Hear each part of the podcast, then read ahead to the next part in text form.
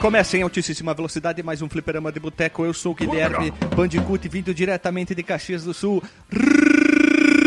Rio Grande do Sul, junto comigo, com você e todo mundo do Brasil e aquela monte de faixa estranha que ficou na Audacity do meu monte de que ficou bem legal. Então, comigo, com você, com todo mundo, vindo diretamente das Alemanha, ele, Guilherme Delagostinho Bandicoot. Eita, me pegou desprevenido, tinha falado que a vinda do Brasil antes. Mas tu é brasileiro? É, sim, mas eu achei que tu ia chamar o nosso outro ilustre participante.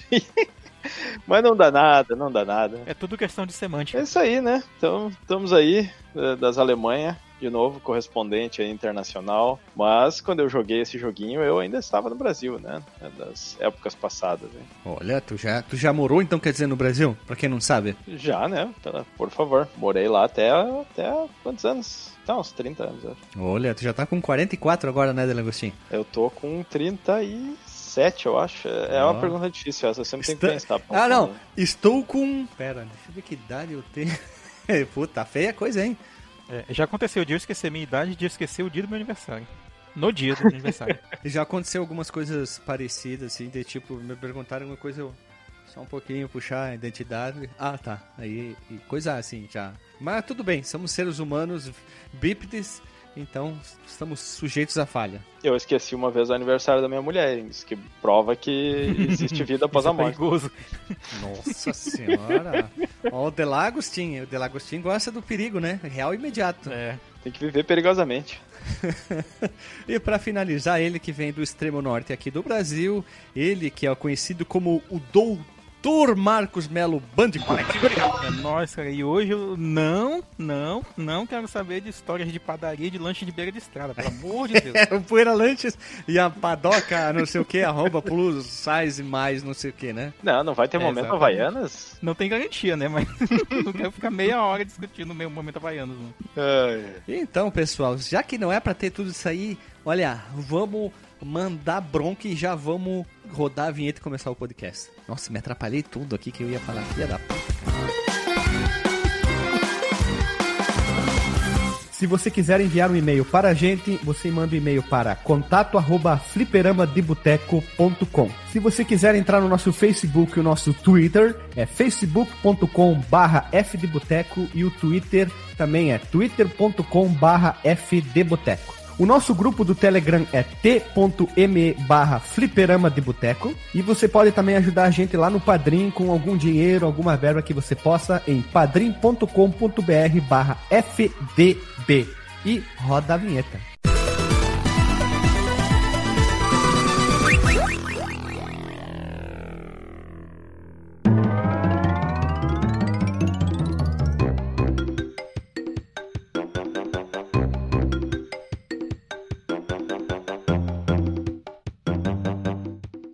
Voltamos da vinheta, povo amado e bonito, e hoje nós estamos aqui reunidos para o quê? Para falar sobre o Crash Bandicoot, que é um jogo de plataforma em 3D para uma pessoa, desenvolvido por quem? Por nada mais, nada menos que a Nary Dog para o PlayStation 1, lançado inicialmente em 90. Cachorro safado.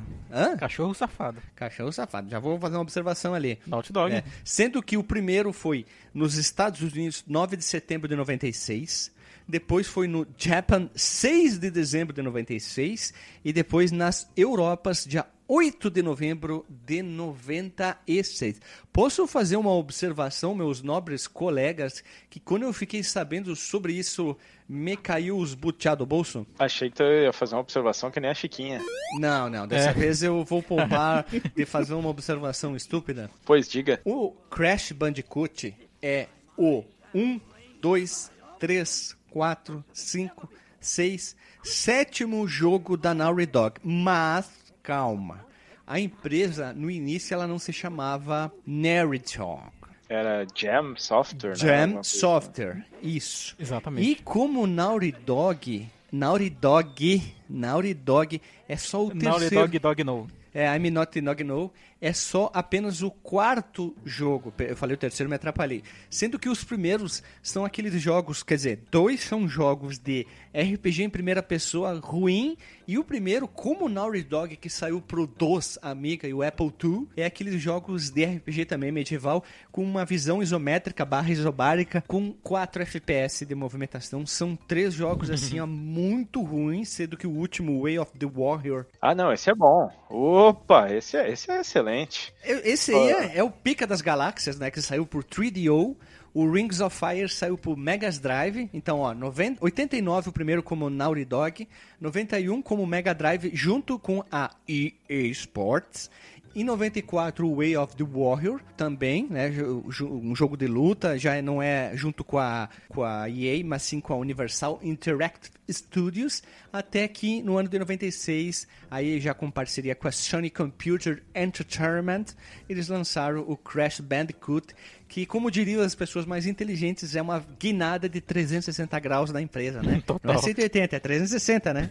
Voltou ao mesmo lugar. Será que a Activision também tem os direitos do Way of the Water? A gente podia fazer uma petição online aí pra eles fazerem um, um remaster do Remake? Way of the Water, hein? Poderia- eles poderiam, sabe o quê? Fazer um 2D. Porque- Tipo o Street Chaves, que ia ficar muito bacana. ou, ou eles podiam inventar uma máquina do tempo, voltar e apagar da Ah. história. Esse... Eu acho Não, que é interessante pra ver o que as empresas fizeram antes delas realmente ficarem famosas. Ah, tu, tu pega a história da Rare, por exemplo, é isso aí, cara. Eles fizeram um monte de coisa ali pro ZX, ou, ou falando em inglês correto, ZX Spectrum, lá na década de 80 e começo de 90, que foi o que abriu as portas pra eles, né, cara? Pro, pra- pro NES e tal. O caso do Way of the Warrior, ele é, ele é mais ou menos isso aí, né? Ele, ele meio que foi a porta de entrada deles com Mas- Universal, né? É, Delagostinho, o Way of, the, Wa- Way of the Warrior mostra como a força de vontade pode fazer. Eles não tinham dinheiro, recursos, eram roupas das, deles mesmos, dos amigos, eles os fizeram amigos, né, cara? dentro de, dentro de casa, numa coisa muito arcaica, mas eles conseguiram publicar um jogo. Artesanal, né? É, Mano, é um jogo, é- é um jogo muito artesanal, extremamente artesanal, sem, sem nenhum recurso, sem um puto no bolso eles fizeram para depois, dois anos só, dois anos depois eles lançarem o que é considerado o mascote do Play 1 por muitos, Foi um o- ícone do PlayStation 1 que é o Crash Bandicoot. Eu, eu queria ter a confiança desses caras. Imagina ah, a reunião marcada com a Universal pra mostrar como é que tá ficando o jogo. Os caras entram lá ah, e, e mostra aquele Way of the Water. assim, Aí e- o, e diretor aí- da Universal, tu vê, né? Não, mano, nessa hora eu tenho o cara da, da Universal, ele tava olhando, pior que nem tinha celular, smartphone naquela época, senão o cara, o cara ele tava olhando alguma outra coisa, ele tava lendo algum negócio e só balançou a cabeça assim, aham, vai, pode, É, vamos aí. publicar assim. Manda- Não, não, eu não consigo imaginar que alguém sentou, viu aquilo e aprovou cara, a publicação daquele Não, jogo. o, o cara tava lá e ele, ele falou assim, manda brasa, sucesso, hein? Tipo assim, o cara da Universal, né? Vou mandar nossos executivos pra visitar seu estúdio amanhã. Aí os caras estão lá em- dentro Mas de casa, estúdio? naquele quarto. Pois é, isso que, eu tô, isso que eu tô zoando. Tipo, o cara chega naquela casa toda Não, eles pensando, suja, pera. pequena. Mas que estúdio? Se a gente trabalha no quarto. Mas pelo menos, né, se, se não tivesse esse jogo, não tinha tido Crash depois, né? Então Ah, va- pois é, né? teve uma função pelo menos. Tudo tem um começo, então não vamos é, reclamar. Nem sempre as empresas começam grandes, lançando coisas enormes e famosas. Nem tudo começou assim. Olha só, quem diria que a Naughty Dog ia fazer Way of the Warrior, Rising Power, Keep of the Thief, jogos assim, ó, terríveis para depois lançar Crash Bandicoot, né? O Jack e Dexter ali, que muita gente Uhum. adora, tá? E daí É legal, depois, é legal. Já joguei. 10 anos depois, melhor, 11 anos depois do Crash Bandicoot, chegaria Uncharted, que é um jogo muito importante pro PlayStation. Vendeu o PlayStation 3, a trilogia.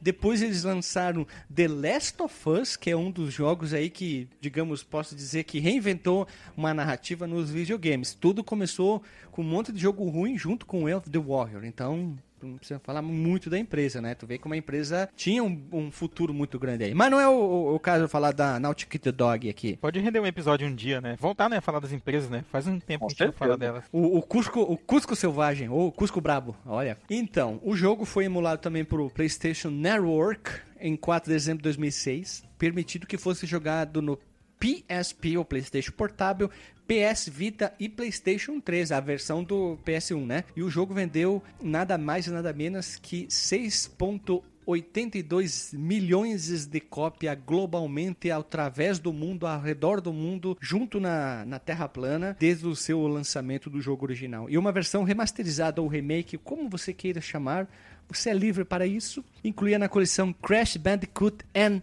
Sane Trilogy X Plus Edition, que foi lançada para o Play 4 em junho de 2017 e portada para outras plataformas no ano seguinte. Muito bonita, nossa senhora, como um jogo bonito esse remake, remix, remake aqui. Eu tenho ele aqui em mídia física, bonitinho mesmo. É, eu não cheguei a jogar esse remake porque eu tenho muito apreço pela, pela original, assim, e, e honestamente eu gosto tanto dele que eu não, não, não vi, assim, a, porque. não viu necessidade o, de jogar.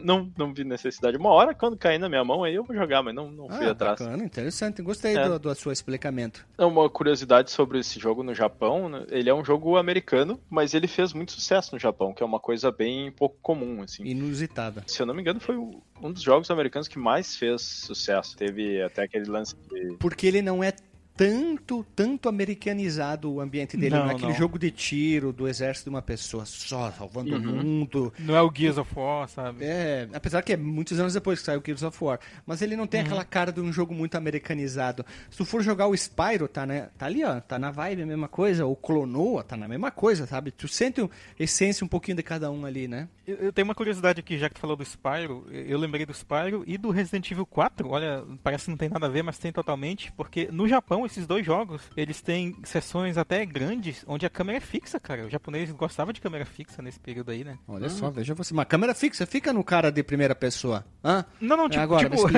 tipo Resident Evil 1, sabe? Que tu, tu anda e a câmera vai mudando assim, dando aqueles uhum. ângulos pré-definidos e tal.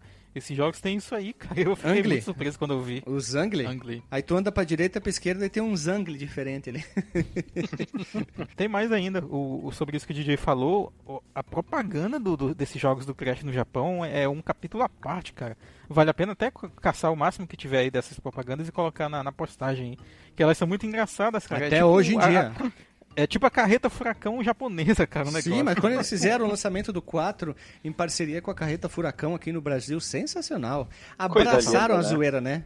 Abraçaram Sim. a zoeira. Eu acho, eu acho que quando um jogo quer se levar, digamos assim, não, nós somos sérios, nós somos contra a zoeira, aí é que o público cai pau em cima. Quando os caras dizem, a zoeira, vem, vem comigo, vamos junto, cola em mim, aí sim o público compra mais ainda a ideia e vai e compra o jogo. Olha, é, é clássico, o, né? O marketing do Crash tinha era, era bem famoso, né? Tem aquela propaganda que é o cara vestido, não, um cara vestido de Crash com o megafone lá na Nintendo, né? Vai tomar no cu! Mario. Vai tomar no cu, Mario, filho da é puta! É é, é, era uma tipo... época muito sem noção nas propagandas, né? tinha, tinha aquelas brigas entre as empresas. Ô, assim. Delagostin, o Crash foi lá. Ó, vou botar as, mãos as mãos na minha boca pra dar o efeito, ó. Ô Mario, sabe o Mario? Aí alguém vai responder: Que Mario? Aquele que tá comendo atrás do Mario! Olha só, o, Nintendo, o, né? o, o, cara podia chegar vestido de Crash lá no prédio da Nintendo carregando, sabe o que? O protótipo do Playstation e ele engolia assim. E cagar, e também fazer um cocôzinho assim, né? Sim. Ah, zoeira, zoeira tem que ser, né? E o Crash, é, o Crash, peraí, o Crash, eles pegaram aquela coisa, sabe que o Sonic quer ser super descolado, assim, ah, o Mario é só um encanador, o Sonic é super uhum. descolado, o Crash é o zoeiro, o Crash é o zoeiro descolado, o Crash é o cara que usa luva, usa calça, sem camisa. O Crash é o pica-pau, cara, total, assim, o estilo pode dele. Ser, pode ser, ele é bem zoeirão.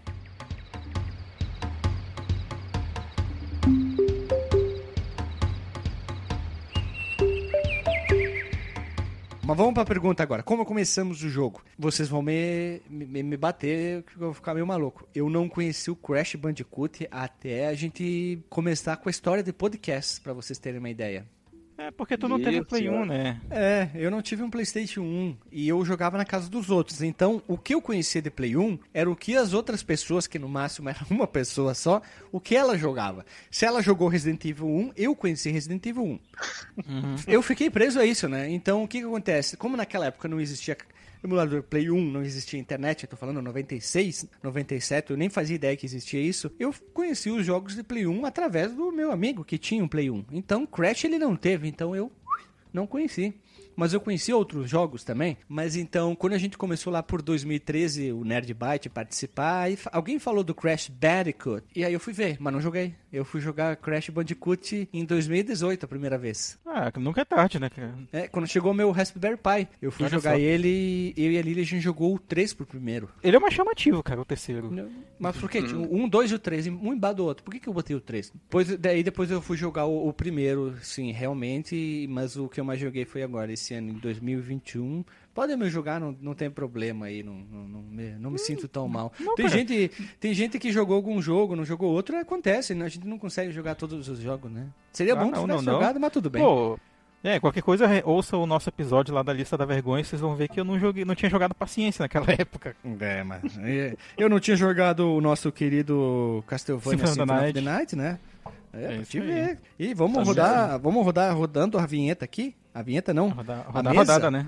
Isso. Delagostin, onde é que tu conhecerdes o jogo? Tu que falou que jogastes aqui no Brasil? Ah, eu acho que. Eu, eu não lembro quando foi que eu ganhei um PlayStation. Eu, eu pulei a geração 16 bits eh, em termos de ter console, né? Claro que eu não, eu não pulei ela nas locadoras porque vivia na locadora, já que não tinha um em casa. Eu acho que foi em 96 que eu, eu ganhei o, o Play. E aí eu já não sei se esse jogo ele veio junto, porque ele foi lançado em 96, ou se eu acabei comprando ele depois. Eu, eu acho que eu comprei ele depois. E aí eu tive ele na época não tinha memory card ainda, fiquei muito tempo sem memory card e achava ótimo que esse jogo ele tinha os passwords de um jeito muito bom, assim, porque ele guardava praticamente todo o teu progresso, era quase como se fosse um save do memory card mesmo, o teu password. Foi assim que eu joguei ele. Não, não terminei ele com 100% na época, mas terminei mais tarde com 100%, para espanto de muitos, sem save state. No- veja no você. PS. Tô impressionado agora. Ah, tu fechou Pois com é. o save state no PS1, é isso? Não, como? Eu, eu usei o save normal do jogo, sem, sem save state. É, pra te ver. E tu, Dr. Marcos Mello? Cara, é- é, eu não lembro exatamente em que momento eu conheci o jogo, mas eu lembro claramente de ter visto a capa dele quando a gente começou a visitar as locadoras lá em Tefé que tinham o PlayStation, né? Ele, ele foi um console que demorou um pouco pra chegar lá, né? Claro, no interior do Amazonas e tal. Eu tinha o meu Super Nintendo ainda, a gente conversava sobre jogos de, de SNES na, na escola, falava muito de Street Fighter, de Sonic Wings e tal. E aí, eu já até contei aqui que meus colegas chamavam esse console, quando ele chegou lá, de PlayStation. Como? PlayStation. Do jeito que tá escrito, cara. Tá certo. Cara, que legal, gostei. Ô, pera, pera aí. PlayStation. Play. Então seria Play. P-L-A-I, Play. Pode ser. Então seria o S, né? Tá, então T-A, acento no A, tá? Está. T-I-O-N, Tation. T-I-O-N, PlayStation. Tation. Gostei, cara. Adorei da pronúncia. Adorei. Lem- Lembra do Devil May Cry? É nessa linha aí. Boa, cara. Cara, como pronunciar errado é E, divertido. e eles chamavam o Crash de, de Crash Bandicoot. Bandicoot. Não, não, não. A gente só chamava pelo primeiro nome mesmo, Crash. E aí, tipo, eu vi lá a capa do Crash, achei bacana, cara. Só que eu não, eu não joguei naquele momento, né? Porque eu tava com a galera, a gente foi jogar outra coisa e tal. Provavelmente algum multiplayer da vida. Mas, eh, eventualmente, eu vi algumas pessoas jogando. E aí, depois que eu comprei meu play, meu play, tinha um brother nosso lá que morava perto da minha casa que ele tinha vários jogos, né? E tal. Eu costumava trocar os jogos com ele. E ele me emprestou um do Crash que já tinha. Era um, um CD pirata que, se duvidar, rodou na mão de muita gente. Que tinha os três jogos em, em um único CD. O primeiro, o segundo e o terceiro Crash do Play 1. E aí, nossa, cara, eu, joguei aquilo demais, assim. Era pirata mesmo? Não existe um original com a trilogia? Acho que não existe, não. Um o- original Eu acho com a que não. trilogia, não. Até porque ele, ele, o segundo jogo nesse CD ele era capado. Ele não tinha. Ele travava numa fase secreta que tinha no segundo mundo, eu acho. Ele travava lá. Coisa que, boa, tipo, hein? Pois é, pois é. Então, tipo, esse segundo jogo eu não fiz 100% por causa disso. Mas o primeiro e o terceiro eu fiz 100%, cara. Eu, eu, eu acho até in- inacreditável como que eu consegui fazer isso na época. Porque eu- a gente vai ver aqui que a dificuldade dele dá uma desbalanceada depois de um tempo, cara. Fica meio. Até alguns conceitos aqui que a gente vai ver, eles dataram, né? Tanto que eles nem, nem voltaram a utilizar nas sequências, né? Por exemplo, o password, só poder salvar depois de acessar um bônus e tal. Mas foi um jogo que eu joguei muito, sabe? Depois que eu consegui esse CDzinho aí, Piratex.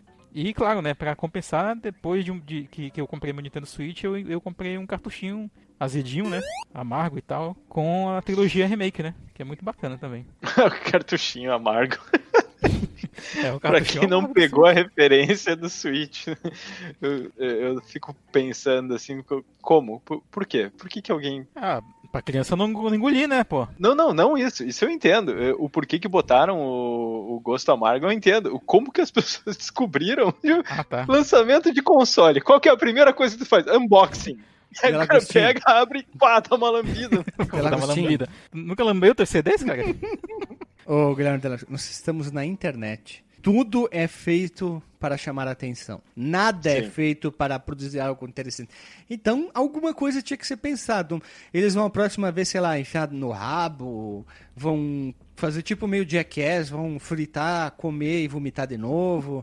É assim que funciona a internet. É chamar atenção, chocar. Essa é a verdade. Tu sabe que é verdade disso. Não, porque é isso que, que a audiência quer, né? No lançamento de um videogame. Tu quer saber se o jogo é bom, se o controle é bom de segurar, é confortável. É óbvio que não, tu quer saber que gosto que tem o cartucho. né? Exatamente. Ah, mas esse não é o fato, Nintendo Switch. Acho que vai demorar muito tempo a gente falar aqui no podcast. A não sei, um bora pro Flyper, que ele tem um, uma, outra, uma outra pauta. Lá a gente pode trabalhar outros assuntos. Mas aqui o, o podcast Man, o default, o principal, aqui é, é veiaco, né? Se tu for ver, o início do Play 3 já quase que pode entrar aqui, porque já faz tanto tempo do lançamento dele, Play 2 a gente pode falar. Ih, já dá. Já É? dá mesmo. Já dá pra falar de um Uncharted já aqui. É, olha só, Dr. Marcos Mello, DJ Delagostin. Diga. Então, o que acontece? Esse ano 2021 a gente vem trabalhando com jogos mais atuais, atuais entre aspas, né? Porque a gente pegou muito jogo de o quê?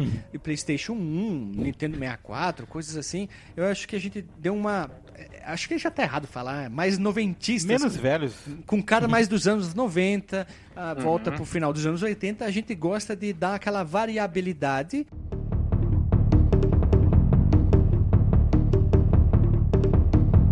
Vamos seguir aqui, ó. Desenvolvimento do nosso querido Branch. Branch me atrapalhei todo aqui. Bash Candicoot. É o Crash, Crash Bandicoot. Não é o Crash de 83, que já falamos. Link no Porsche, um dos episódios mais Nonsense. tecnicistas e sério desse podcast na internet. Então, a Universal chegou assim para Naughty Dog, né?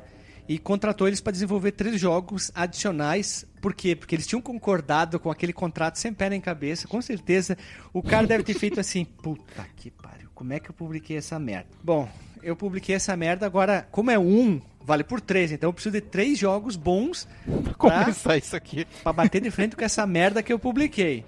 E aí, em agosto de 94, os criadores, que são os nomes fortes da Naughty Dog, chamado Jason Rubin, não é o, não é o produtor de música lá, o Mac, Ricky Rubin, e o Ed Gavi começaram a muda de mudança da cidade de Boston, Massachusetts, para Los Angeles, Califórnia. Eles tiveram que mudar de cidade barra estado nos Estados Unidos. Eles saíram uma coisa mais pacata e foram para quê, ó? Anos 80, cabelo, cabelo de pudo, né? Toda aquela coisa. Tudo bem que é anos 90, Mullet. mas eu tô tentando... É, mullet, aquelas coisas horríveis. Mas é porque a, a Universal, ela que falou pra eles, ah, vamos, vamos lá pra Los Angeles, que a gente tem aqui um, Tá um galpão, badalado, né? sei lá o quê, onde... É. Porque eles já tinham lá onde eles faziam filmes e tal, né? A, a Universal Studios, a a Interactive Studios, acho que era uma parte da, da Universal lá que fazia filmes e tal. Sim, vocês, eles assim, vem pra E- cá, vem pra cá, vem pra cá. Siga meus bons que vocês vão trabalhar aqui com nós. Imagina que é três jogos bom pra compensar aquela bomba do Way of the Warrior. Aí o Andy Gavin e o Jason Rubin falaram, tá, tá, tá, tá ok. Vamos lá, vambora, simbora. Nesse meio tempo, eles contrataram o primeiro funcionário deles. Veja você. Apesar de seis jogos, é isso aí, seis jogos, do sexto pro sétimo, eles contrataram o primeiro funcionário. Que era o amigo do Gavin, que ele já era formado no MIT, que era um cara chamado Dave Baguette. Baguette, sabe o pão baguete? Então, é esse aí, só que sem o E no final e com dois T. Troca um E É. por um T. E aí, os malucos, a dupla dinâmica, que o Gavin e o Rubin, eles viram que jogos de arcade que eles estavam estudando bastante, que o que bombava e o que eles gostavam era jogo de quê? De corrida, X1 e de tiro de chopper, que quem não sabe, FQ FPS quer dizer First Personal Chopper. Personal. É isso aí. Isso, e, eles, e eles começaram a ver que essa transição dos jogos 3D era muito boa, né? A renderização ficava bacana. Eu tinha visto uma entrevista que ele, e- na visão deles, eles viram que jogos desses estilos, corrida, luta, tiro, tinham feito a transição do 2D pro 3D de uma forma um pouco melhor e envelhecido melhor do que outros tipos de jogos. Isso é verdade.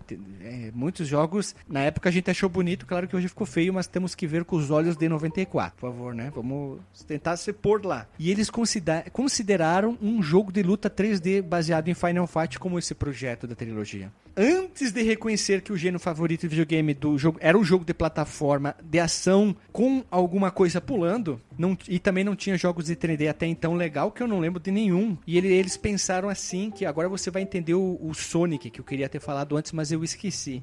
O que, que o Sonic, Andy Gavin, Jason Rubin e o Davi Baguette têm a ver? Porque quando eles pensaram nesse jogo que fosse de plataforma, que saísse do visão de perfil, para quem não sabe, perfil é aquele corte lateral, e sim ver de trás, aí eles chamaram o jogo de bunda do Sonic, porque você veria muito mais tempo a bunda do personagem, né? Se você for ver Crash Bandicoot tirando da câmera que tá focada na frente do personagem, você corre em direção da câmera, que isso me deixa um pouco confuso. Ainda bem que não foi eles que criaram a Lara Croft, né, cara?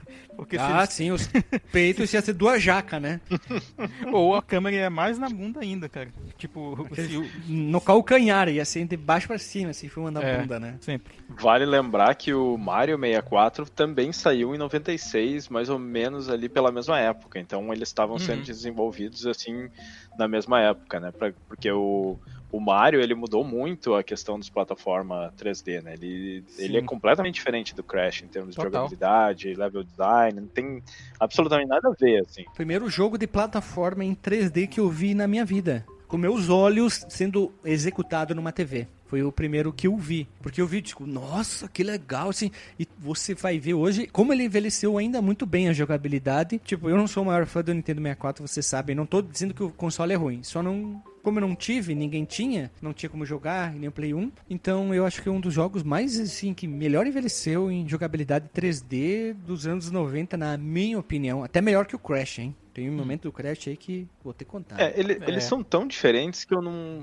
eu- vou falar a verdade, que eu nunca joguei o 64, o Mario 64. Tá, tá na minha lista da vergonha lá. E um Olha dia aí. vou jogar ainda. Tá, Até eu joguei. Isso é lista da vergonha mesmo, hein? Oi, fazer o que? Não tive, depois Sim, não acabei não não indo tive. atrás. né? Eu, eu joguei na casa de outrem. Eu joguei na casa de outrem e na locadora. Que a locadora, até contei essa história. A locadora do centro de Bento lá tinha. Uma tinha Play 1 e outra tinha 64. Quando a gente ia fazer trabalho, a gente ia numa locadora ou na outra, dependendo de onde que era perto de onde a gente ia fazer o trabalho. Então, enfim, né? Seguindo o baile aqui. Aí os putos se mudaram, né? Foram pra Califórnia, Los Angeles, contrataram ali um carro conversível, cabelo, gel, uhul, as gatinhas, bibi, bibi, né? E aí eles se reuniram com os executivos da Universal e chegaram assim, pá, bateram na mesa e falaram, porra, queremos fazer o jogo da bunda do Sonic. Só um parêntese aí, Guilherme. Qual era esse executivo aí, cara? Um nome muito importante aí pra história da, da indústria dos videogames e principalmente pra Sony, né? Quem Com é esse cara? certeza, o nome dele é Raimundo Nonato. Exato. É, é. É o Rogério Ceni, não, na verdade é Mark Cerny. Sim, o- A pronúncia eu não sei, porque eu não sou americano. Mas deve ser Mark Cerny. Cerny. Ou Cerny. Cerny fica mais brasileiro, mais, mais aqui perto do coração, mais, mais legal, né?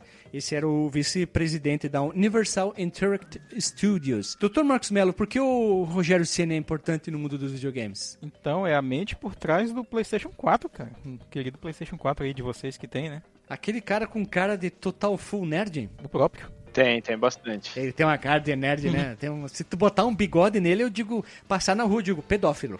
Eu digo, E, e veja só, ele era programador no começo também. Tu, então pronto, já tá. isso, né? Se ele usava camisa de botão com caneta no bolso, esse aí é vagabundo. tá, mas seguindo o baile aqui. Quando eles fizeram essa reunião, eles tiver, mostraram a ideia do jogo da bunda do Sonic e foi, teoricamente, aprovada, né? Porque o jogo saiu. E eles viabilizaram qual plataforma? Viabilizaram não. Vamos, vamos ver qual plataforma vamos trabalhar. 3DO, bacana. Atari Jaguar, bacana. Sega 32X, joia. Sega Saturn, top. Lembrando que era muito no início, 3DO estava no início, Atari Jaguar, todos estavam ali, mas você vê que temos duas plataformas da Sega, 32X e Sega Saturn, Atari Jaguar e o 3DO separado ali, mas eles tentaram ver, né? Lembrando que o Kojima, ele viabilizou, viabilizou não, ele pensou em lançar o Metal Gear pro 3DO, porque ele achava uma plataforma incrível, né? Então, eles, logo eles viram que não eram, né? Mas no início tu não sabe. Tu não sabe se é bom ou ruim, né? É que nem filme. Tu viu o trailer, joia, tu vai assistir o filme é ruim. Ok. É. Lembrando que teve muito jogo que saiu pro 3DO e pros outros consoles também, né? O- e alguns foram desenvolvidos primeiro pra ele, tipo o Need for Speed, se eu não me engano, era pô, saiu primeiro, né? O Road Rash, tem Jax. vários jogos, hein? Eu aposto quanto que, tipo, a própria Sony ficou sabendo que a Universal ia produzir alguma coisa e chegou nos caras. Cola lá, faz com nós, ó. Chega lá, O Eu tô interpretando os caras da Sony, né? chega lá, faz com nós lá. Vai ficar bacana, Chega velho. CDzinho. Tem projeto aqui, tá vendo aí? Levou lá o panfletinho. Playstation, cara. Pode chegar lá com a gente, tá de boa. Playstation, melhor controle, melhor console. Tudo, tudo do bom. Sai em todos os lugares, mais barato. Kit de desenvolvimento é legal. Mas tem uma coisa aí que a gente é, falta mencionar, que é, que é importante, que é os kits de desenvolvimento, né? Eles têm críticas nessa Uhum. dessa época De qual? aos kits de desenvolvimento do 3DO, do De Atari todos? Jaguar, do Sega 32X e do, por que não, né? Do Sega Saturn. Que era, era, Sim, o- era difícil desenvolver para eles e, e o PlayStation oferecia ah, uma maior facilidade para eles trabalharem. Foi o que eu falei, né? Porque o, o Sega Saturn, tu procurar a história de alguns jogos, muitos desenvolvedores em entrevista eles falam que eles eles fingiam que certos processadores não existiam, eles focavam só no 2D e, e, e, se não me engano, Como é que tu falou, Guilherme? Tinha mais processador do que parafuso no, no console, né? isso, o Sega Saturn, isso, é, é- é- é uma frase minha, né? Tá É. certo, o Sega Saturn tem mais processador que o parafuso. Puta, essa frase é boa, hein? Podia fazer na minha caricatura, trocar lá, botar mais isso aí. Puta, tem mesmo. Eu, eu, ouvi- eu ouvi a história que alguns desenvolvedores falaram que eles focaram em um processador, no caso o 2D, com tudo, para poder desenvolver alguns jogos, porque eles pensaram, se a gente for usar todos, esse jogo não sai e é impossível e o kit de desenvolvimento é, é nulo. O Atari Jaguar com certeza nem devia existir. O Sega 32X era uma confusão com o Sega Saturn, né? E o 3DO eu desconheço qualquer informação sobre o kit de desenvolvimento, já. O Atari Jaguar tem. Quando tem uma entrevista do, do Andy Gavin, né, pra Ars Technica, que é uma série que chama War Stories, e ele tá falando do Crash, né? Ele tá falando dessa parte de quando eles estão escolhendo qual é a plataforma e vendo né, os kits de desenvolvimento e tudo. E aí, quando ele fala do Jaguar, assim, ele só passa por cima e diz: Ah, o Jaguar era uma piada. E, e passa adiante. Assim, diz, Nossa. Era uma Esse- Jaguara, né? Uma Jamanta, Mas- devia se chamar Atari Jamanta. Ah, mas era um console alienígena, né? Pra, naquela geração ali, ele era, ele era alienígena. Ele era, ele era a goiabinha. Ele era o É. bicho podre da, ali da salada de fruta, né? Ele era o. Não, na salada de fruta ele era o, a fruta cristalizada da salada de fruta. Nossa, que nojo. Barbaridade. Ó, 32X tem um monte de coisa legal. Tem alguns jogos. Eu sei que tem a biblioteca é curta, mas tem alguma coisa boa. Sega Saturn tem muita coisa boa. Tem ports que são melhores que do Play 1. 3DO e o Atari Jaguara. Hum, não, 3DO tem até o Gex. Tem algumas outras coisas, mas o Gex, Atari tem Jaguara. O Street Fighter Ah. Turbo. Sim, é. Sim, tem o. Ai, ai, ai, ai. Da puta tem o. Road Rash, tem, tem muita coisa legal. Mas o Atari Jaguara não tem nada que você Tem o porte do Doom e o Alien vs Predador. Ô, tem o Rayman.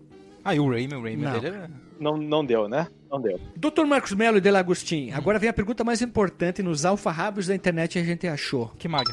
Qual foi o orçamento desse jogo e quanto custasse para a Naughty Dog o kit de desenvolvimento do PlayStation 1? Muito bem, se- segundo as minhas pesquisas, muito complexas, que nem fui eu que fiz, foi terceirizado aqui, a Por Naughty. Dog, por terceiros, ela pagou 35 mil dólares por uma unidade de desenvolvimento do PlayStation, que ela recebeu em setembro de 94, um pouquinho antes do, do lançamento do, do videogame, e o orçamento para desenvolver o jogo foi de 1,7 milhões de dólares. Pouquíssimo. É pouquíssimo, eh, e se tu for parar pra pensar, eles estavam usando aquelas máquinas da Silicon Graphics, que Uhum. custavam, tipo, 50 a 100 mil dólares cada uma. E né, nesse mesmo vídeo que eu, que eu tava falando antes, o Andy Gavin falou que eles compraram, tipo, cinco, uma pra cada eh, programador, ou uma pra cada artista, sei lá. Os caras E- chegaram no computador, caralho, puta E- que pariu. É, não, não era um computadorzinho normal de, de 3 mil dólares, que nem era os PC daquela época lá. O- e o cara. E ele ainda falou que o software também custava quase o mesmo preço do hardware, assim, pra cada máquina. Então tu imagina só, só o que eles gastaram de máquina pra fazer esse jogo, né? Põe nesse orçamento aí. Não, não foi pouco, né? É, e pra quem tiver interessado em informações mais técnicas, é, lá no nosso episódio sobre Donkey Kong Country, é, tem a participação dos caras lá do Retrocomputaria explicando como é que funcionavam essas máquinas da Silicon Graphics. Uhum, os caras são é, digamos, a biblioteca ambulante, a Wikipédia humana sobre esses tipos de computadores. Né? Tem, tem uma pequena palestra no meio daquele episódio. Né? Tem um alt tab informativo, pronto, como diria Marcos Melo do É, alt tab, total. é um alt tab informativo. Esse é um alt tab bom. Ah, uma coisa que é legal de ver, a, a diferenciamento das capas da versão europeia e da versão americana. Vocês viram que aparece, é, tipo, na lateral aparece PlayStation, Hum. né, da, na- subindo e descendo, e na versão PAL não tem. Pois não é. tem nem a classificação, não tem a classificação etária, mas aparece ali Universal, Sony, né, porque a Sony se tornou a, a distribuidora dele ali. Que, que é interessante, eu acho que não, não sei se tem alguma algum, algum problema de distribuição, se foi outra empresa que fez, mas eu fui procurar sobre essa informação e não achei se teve outra empresa como distribuição, porque aparece Sony Universal, essa é a única observação rápida sobre a, a capa. E a capa japonesa é a mais bonita, hein, pra mim, hein? A capa, a capa japonesa, eles pegaram um print diferente do, do nosso querido Crash Bandicoot, pulando assim pra direção da câmera. Eu achei mais legal, achei mais cativante pra mim a pessoa humana. Eu comprei mais essa ideia ali. Eu achei mais legal essa, essa capa da japonesa. Mesmo o jogo sendo americano, totalmente americano, mas saiu lá no Japan também. A, a cara dele na capa do americano mas tá com cara de que vai cometer maldade ali. Não tá criminoso. Criminoso. Ele tá com uma... É, porque a, o, o, a criação dele é pra ser criminoso, né? É, tem na história aí, né?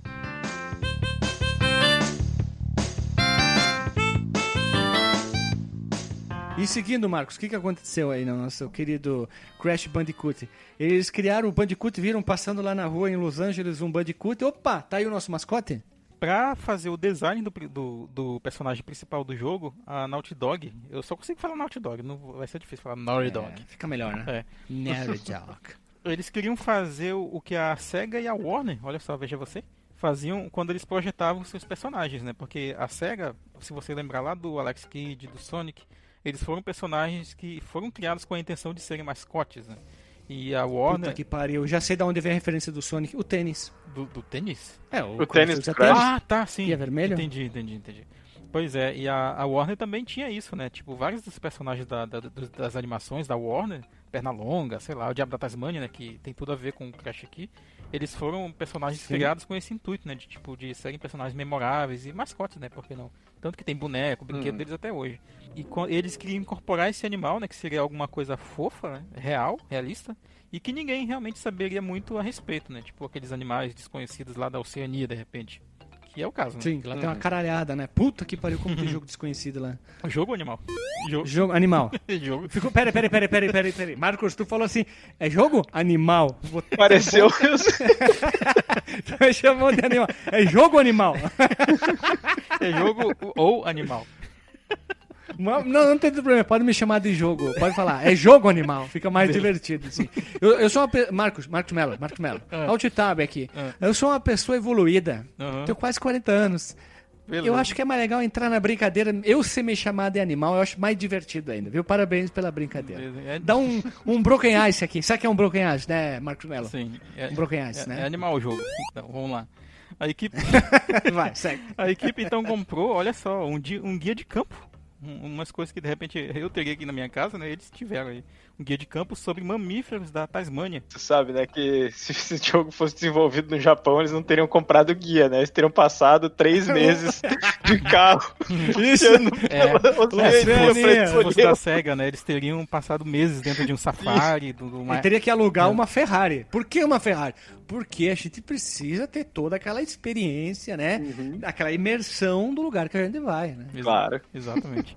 Veja você, já diria Marcos Mello, É, né? E eles tinham três opções, então, como animais, né, pra, pra ser o mascote, que seriam o Vombat, o Potoru, que é um animal que eu não encontrei uma tradução pro português, e o Bandicoot. O Vambat, hein, o Vambat é um roedor que parece uma capivara. É um bicho de grande. É um bicho grande, cara. Eu fiquei assustado quando eu vi o tamanho Cara, dele. ele é muito grande. Só que assim, ele, ele é uma mistura de capivara com um olho de. Parece uma raposa, parece mais um felino. Só que ele parece gordo. Mas não, é o natural dele, né? E ele parece meio com. Ah, não sei. Eu diria que é uma mistura de um urso. Um urso com. com um Uma felino. capivara.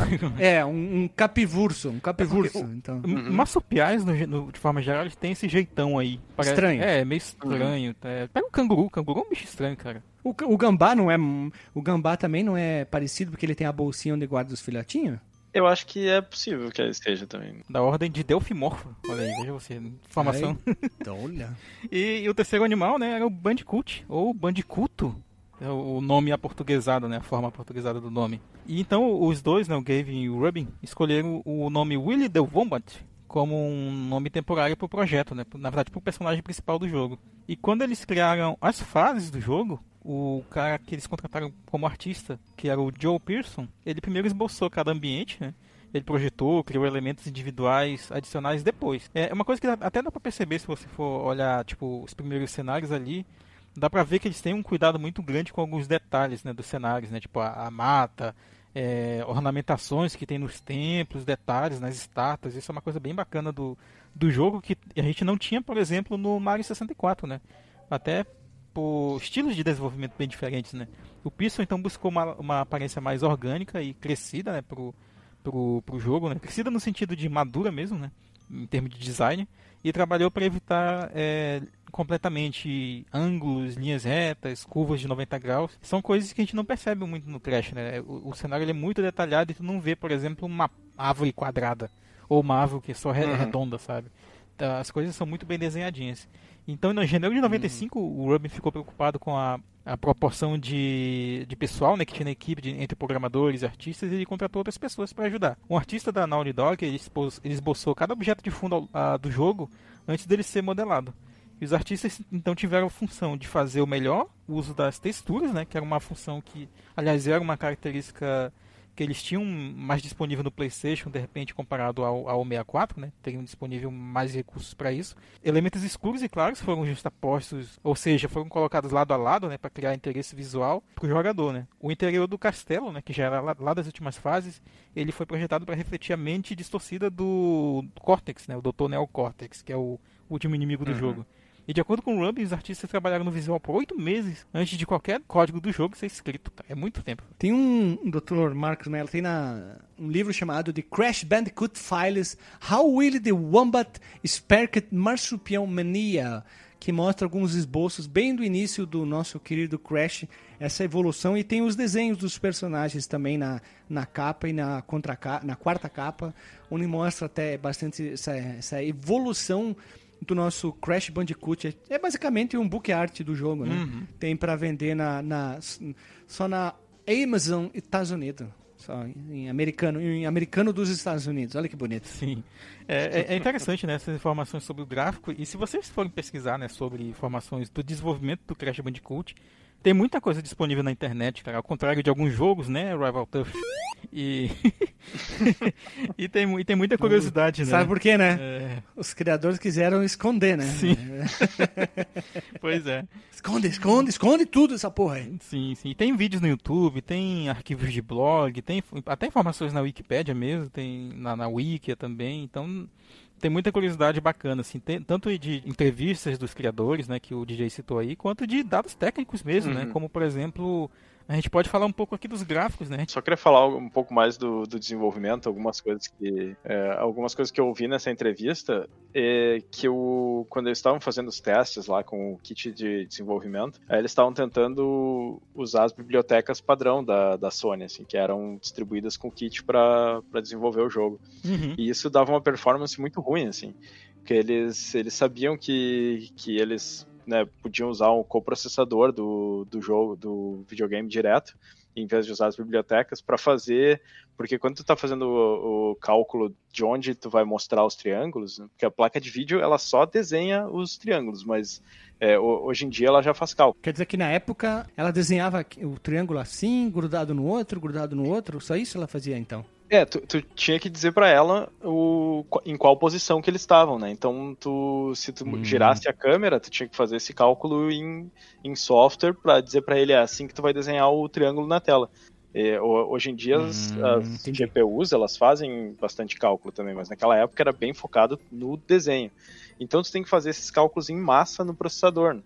E se tu fizer direto no processador, ele vai ficar muito lento. Por isso que tem esses coprocessadores que são especializados em fazer esse tipo de coisa. Só. Só que isso aí Ah. estava escondido atrás da biblioteca da Sony. E aí eles disseram que eles tiveram que ir lá pra Sony e tal, e fazer lá, falar com os desenvolvedores, assim, meio que de canto, assim, por baixo dos panos, pros caras dizer, ah, é assim que funciona para eles pularem as bibliotecas e falar direto com o coprocessador para poder alimentar a GPU né, na velocidade que ela precisava, né, com os dados que ela precisava, senão ia ficar muito atrás. melhor proveito do, do hardware. Isso, né? exatamente. Legal. E, e as, as- essas bibliotecas, elas também consumiam um RAM, né? E eles foram estudando, assim, para ver que partes que eles podiam sobrescrever sem crachar o, Literalmente. o- as bibliotecas, assim. Isso, literalmente. É, e isso é muito interessante, assim, que eles basicamente tiveram que hackear o videogame para tirar o melhor dele, né?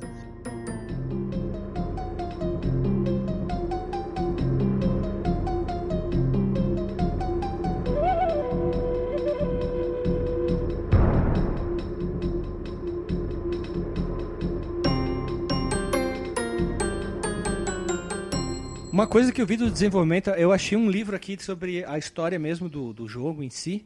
Aquele pago, só que é uma versão. Entendeu, né? Uhum. E aqui tem muito sobre as conversas dos personagens, dizendo qual personagem faz tal, a ordem das fases, sendo que tem o tipo da frase, se é- tipo da fase. Tem assim, exemplo, 3D, 3D, 3D, 2D, 3D, P. Eu não sei o que que é P. Não sei que poderia ser isso, né? Aí tem a, a ordem de todas as fases dizendo, né, qual que é qual, qual que é qual, mapa tal, mapa tal tudo muito bem detalhado. Aqui vem o chefe, conversa, o que o personagem faz. E todo momento o Crash é o Willy. Willy. Pô, Willy, fiquei com Willy, né? vontade de comprar esse É. livro aí, hein? O Willy the Wombat também. Aí tem os desenhos das três ilhas. Eles estão desenhando já todas as ilhas. E ainda como William the Wombat. The Wo- Wombat. The Combat, né? Aí tem o detalhamento de X fases em cada ilha.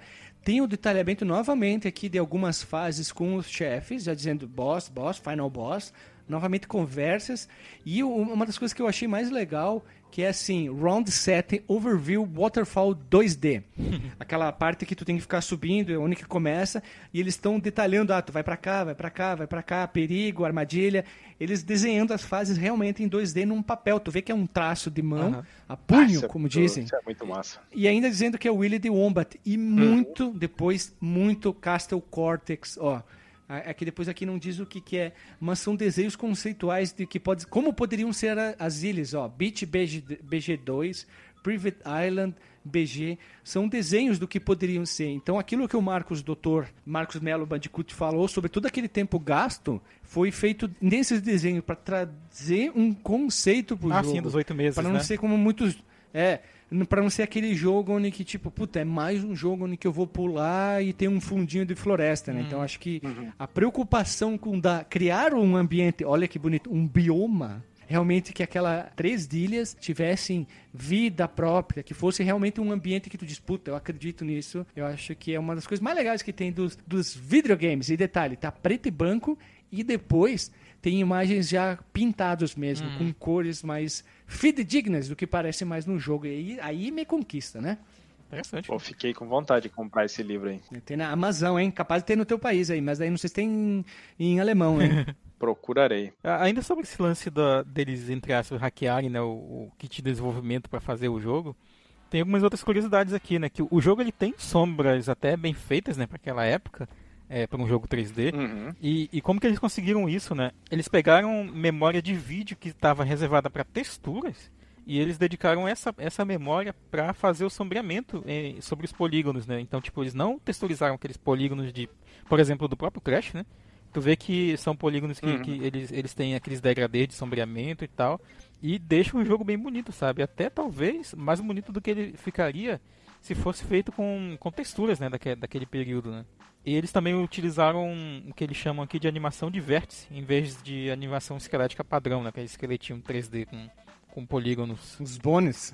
Isso tem a ver com, com o estilo cartoonizado, Sim. porque o, esse, o PlayStation ele não ia conseguir fazer o que eles queriam, que era ter esse estilo onde, ah, sei lá, o, o braço estica, ele é malhável, né? Uhum. Tem toda essa animação meio cartoon que o cara, o modelo incha. Então o que eles fizeram foi pré-renderizar, mas não, não pré-renderizar em 2D, né? Pré é, fazer com, com os esqueletos e tal, mas aplicar essas deformações de cartoon e aí renderizar o- os polígonos para saber onde é que cada polígono ia estar em cada frame de animação, em vez de fazer com o esqueleto e calcular no software, eles pré-renderizaram isso.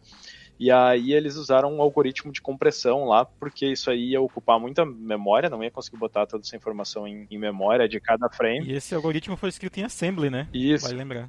E aí eles conseguiram tipo reduzir em 50 vezes isso aplicando um algoritmo de compressão na animação e manter essa, essa animação cartoon que eles não teriam conseguido fazer em software, né? Eles tiveram que pré-renderizado. Exatamente. Os caras tiravam leite de pedra, não, eles tiravam leite do ar. É, e, e acho que a última coisa para falar sobre desenvolvimento, né, na parte mais de, de software e hardware, que eles tiveram que hackear, foi aquela questão, acho que já é, é bem falado isso, que eles faziam é, leitura dos dados de CD durante a fase, né? Eles dividiam a fase em, em segmentos, porque eles queriam ter fases bem longas, assim, e, e detalhadas. tem tanto loading. Não, ele, ele tem loading no começo, mas durante a fase, Tem também. é, ele... Não, dur- durante a fase não tem... Não, Não, entre- não tem entre parada, né? Entre, não, não, entre cada fase tem loading. Sim, entre cada fase, mas eu estou dizendo, cada a fase É, em si, segmentos da fase. Ah, eles sim. não iam conseguir carregar. É isso, eles não iam conseguir carregar aquilo tudo em memória. Aí Sim, o que eles entendi, fazem entendi, perdão, perdão. É isso durante a fase, né? Eles, eles segmentaram a fase em, em pedacinhos e eles vão carregando e descarregando aquilo conforme tu vai avançando na fase. Isso foi uma inovação bem grande, assim. Acho que foi o primeiro jogo que, que fez esse tipo de coisa. A maioria dos outros jogos eles faziam aquele primeiro loading, carregavam tudo que eles precisavam na memória e depois eles não acessavam mais o CD, né? Aí só quando tu ia para a próxima fase ou sei lá, a próxima pista, se é jogo de corrida, isso aí daí ele fazia o loading de novo. Ah, jogo de corrida sim, era minado de loading, né? Sim, mas aí, aí para conseguir fazer essas fases longas e cheias de detalhes, eles fizeram isso, de, de carregar durante o, o. Tu não pode simplesmente tirar o CD e continuar até o final da fase. Não Se, se eu tirar no meio da fase, cracha o jogo, então. Literalmente crash o merda. jogo. Isso.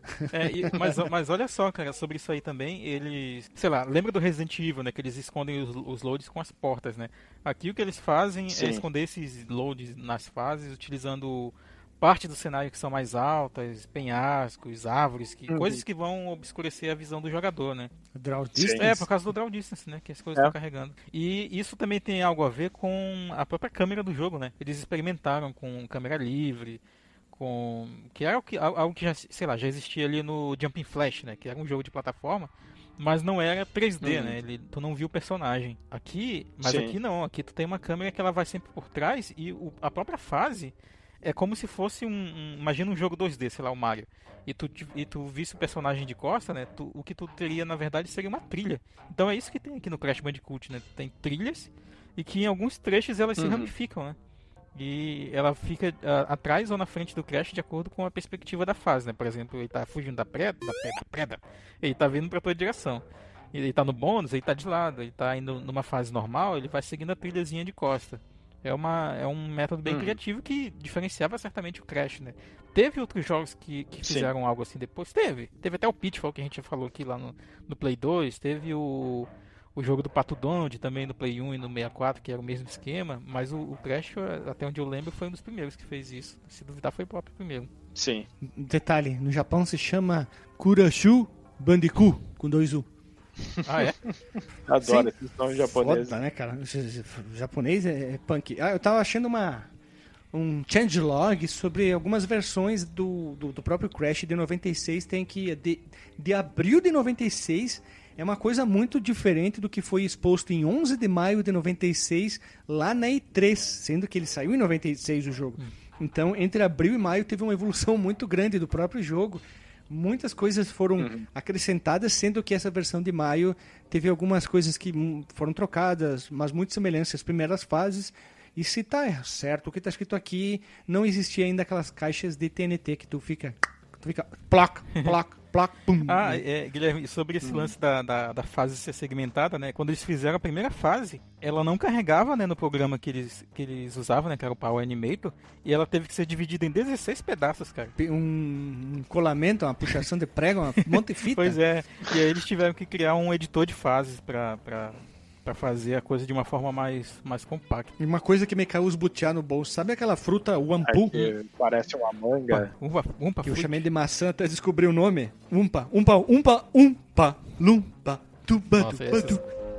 Oompa, loompa, doompa-dee-doo. I've got a perfect puzzle for you. Oompa, loompa, doompa-dee-dee. If you are wise, you'll listen to me. What do you get when you guzzle down sweets?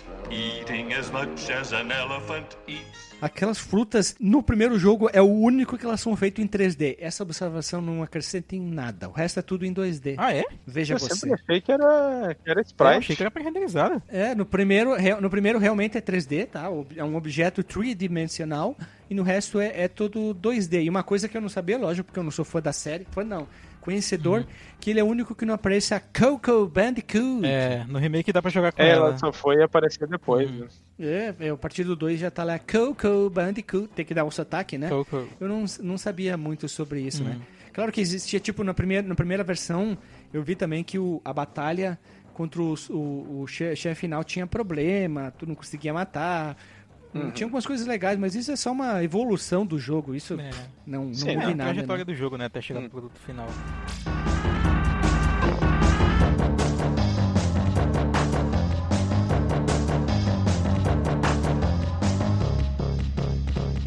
Mas a- agora falando mais da, do gráfico na parte de arte do jogo, o que, que, vocês acham do, do gráfico do jogo? Assim? Eu, eu particularmente acho ele muito bom. Ah, agora É, gosto bonito pra caramba, cara. Esse estilo cartoon, eu acho que ele envelheceu feliz. muito bem, inclusive, pelo, pelo estilo cartoon, assim. Desse tipo de jogo 3D, sim. Uhum. Os jogos dessa época 3D, eles costumam envelhecer muito mal, né? E eu acho que o O- Crash, por ter esse, esse estilão bem, bem cartoonizado, cores bem vibrantes, assim, e tudo, ele, ele sobreviveu bem ao tempo, assim. Sim, o Crash, na minha opinião, o Spyro, uh, Clonoa, Croc. Croc. Croc. Tem muito jogo 3D que envelheceu muito legal. Os caras conseguiram trabalhar.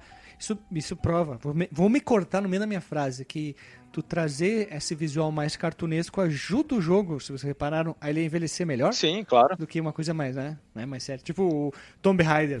Tomb Raider é difícil. Né? Tomb Nossa Raider é, Senhora. Ainda mais no é Saturno. um exemplo. Eu, eu acho o design das fases muito bacana, assim. Não, não tô falando nem do design em termos de gameplay, Sim. mas do, do gráfico. Sim, sim. Especialmente essas que são na praia, assim, que tem que, que é na floresta, que tem aquele chão de, de areia. E Hum. que tu tem que ir rio acima, assim, que tem cachoeira, o efeito da água eu acho muito bonito. Uhum. Sabe uma coisa que eu achei lindaço?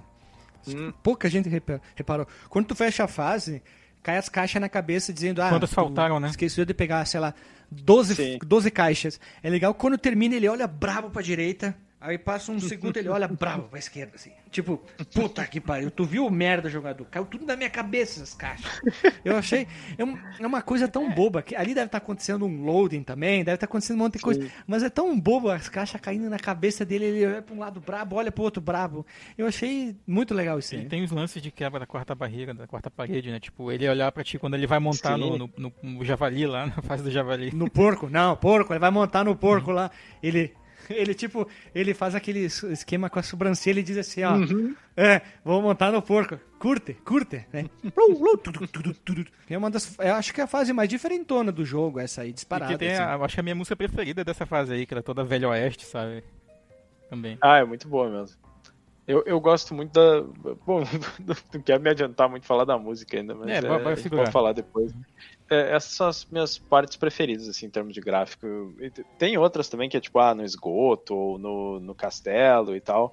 É, tem, tem uma que, que é bem difícil que tu tem que. que tu vai subir no castelo, ela também tem um aspecto muito bacana e tá chovendo, eu acho Ah, o efeito tá da chuva raios, né? também. Isso, isso. Nossa, fase só me dá E- raiva. É bonita pra caramba, mas só me dá raiva. E, e uma coisa que eu achei muito bonito, quando tu enfrenta o, o penúltimo chefe, que é o, o cara aquele que tem as poções lá, o, ele é tipo... Nitrous Brill. Ultimate lá, não. Isso, O isso. Bear Grylls? o Bear Grylls é o... Caralho, eu não sabia que era o Bear Grylls. Inclusive, o, o- o nome dele é um, é um trocadilho. Sempre tem nesses trocadilhos em Crash Bandicoot, né? O, a- Sim. a- ele é abreviado como N, né? De Nitros e Brill. Então seria como Uhum. Embryo, tipo embrião. Hum, sim. Ah, ah, ah, ah, moleque piranha. Pois é. Só uma observação, doutor e DJ. Quanto tempo vocês levaram em média pra virar o jogo, assim? Tipo umas 3 horas, 2 horas? Porque É, o jogo é por longo. aí, por aí, duas, três horinhas. É. Eu tô vendo Foi- aqui o, o campeão do speedrun, ele fez em 1 hora e 18. Completo, né? 100%. O... Não diz, não diz, 100%, 100%, Nossa, porque mãe. vamos, vamos, vamos deixar aqui, já vamos, já vamos meter jogabilidade no meio, depois a gente fala história, né? Pode ser. Mete aí.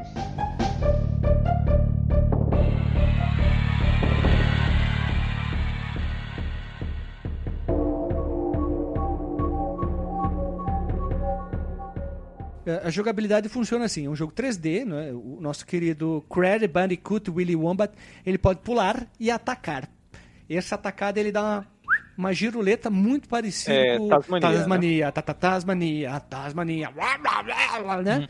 E aí, totalmente referência a isso, são dois botões, acabou. E aí o que acontece? Durante o jogo tu tem que pegar essas caixas, e essas caixas é o que diz que tu vai ganhar 100% por causa das joias, as chaves, as gemas, enfim, né? E o cara conseguiu fazer isso em uma hora e 18, e o maluco sai aqui, ó, é que nem aquele jogo, sabe aquele jogo de celular que é os runs? Nossa, que o mano, Mario sei. não para de correr, o Sonic não para de correr, o carinha na mina não para de correr. O próprio Crash Pô, tem um jogo O cara assim. sabe exato. Eu, eu, ó, tô até me engasgando aqui. É muito difícil de tu saber, porque é um jogo com 32 fases, se eu não tô errado. Sim. Puta que pariu, que rápido aqui. Tem que conhecer de cima a baixo, cara, o jogo pra fazer isso, cara. Tem não tem outro. Não, tem que, tem que ter muita prática. O cara, o cara ali, ele tem que estar. Né, já tem que estar naquela meditação, que o cara Moleque tá olhando piranha, além da coisa aqui, ó, e os dedinhos só. trrr, Porque Moleque é muito piranha, difícil, cara. É, Eu Aquela não acho. fase do. Pode falar. Mas pode falar, desculpa, eu te interrompi. Eu falei. Pode falar, mas aquela fase do. É, pouco burro, né? Eu, eu ia dizer que eu, eu não acho o Crash um jogo difícil, porque. Eu acho pra caralho. Puta que pariu. acho, cara.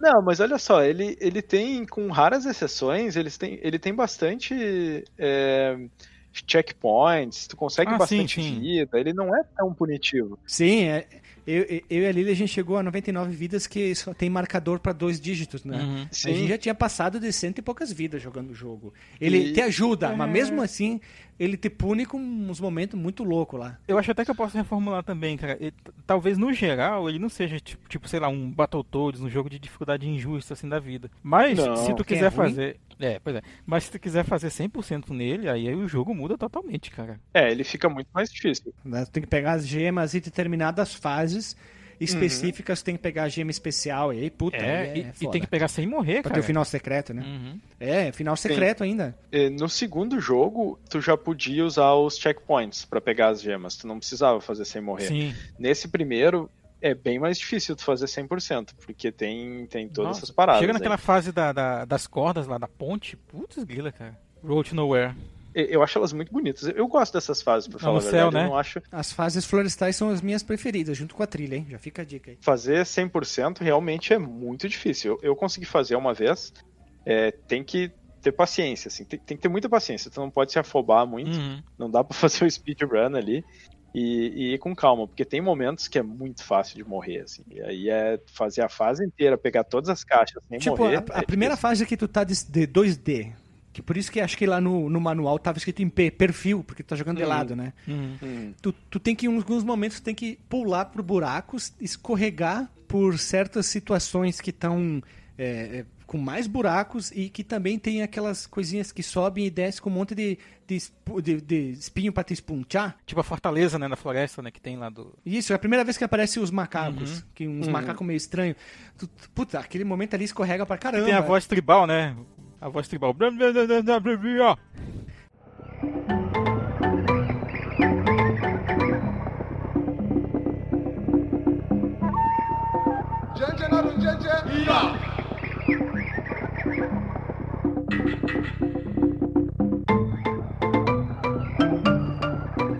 E tem a véia do escudo. Tem uma véia usando uma porta de carro, Isso. de, de casa, Eu acho muito bacana essa voz tribal aí. no- né, essa parte é muito bem ambientada. E a famosa... Né? Ah, o, o da Mar, Tu do, pega a do máscara, Aquacu, né, que ele faz.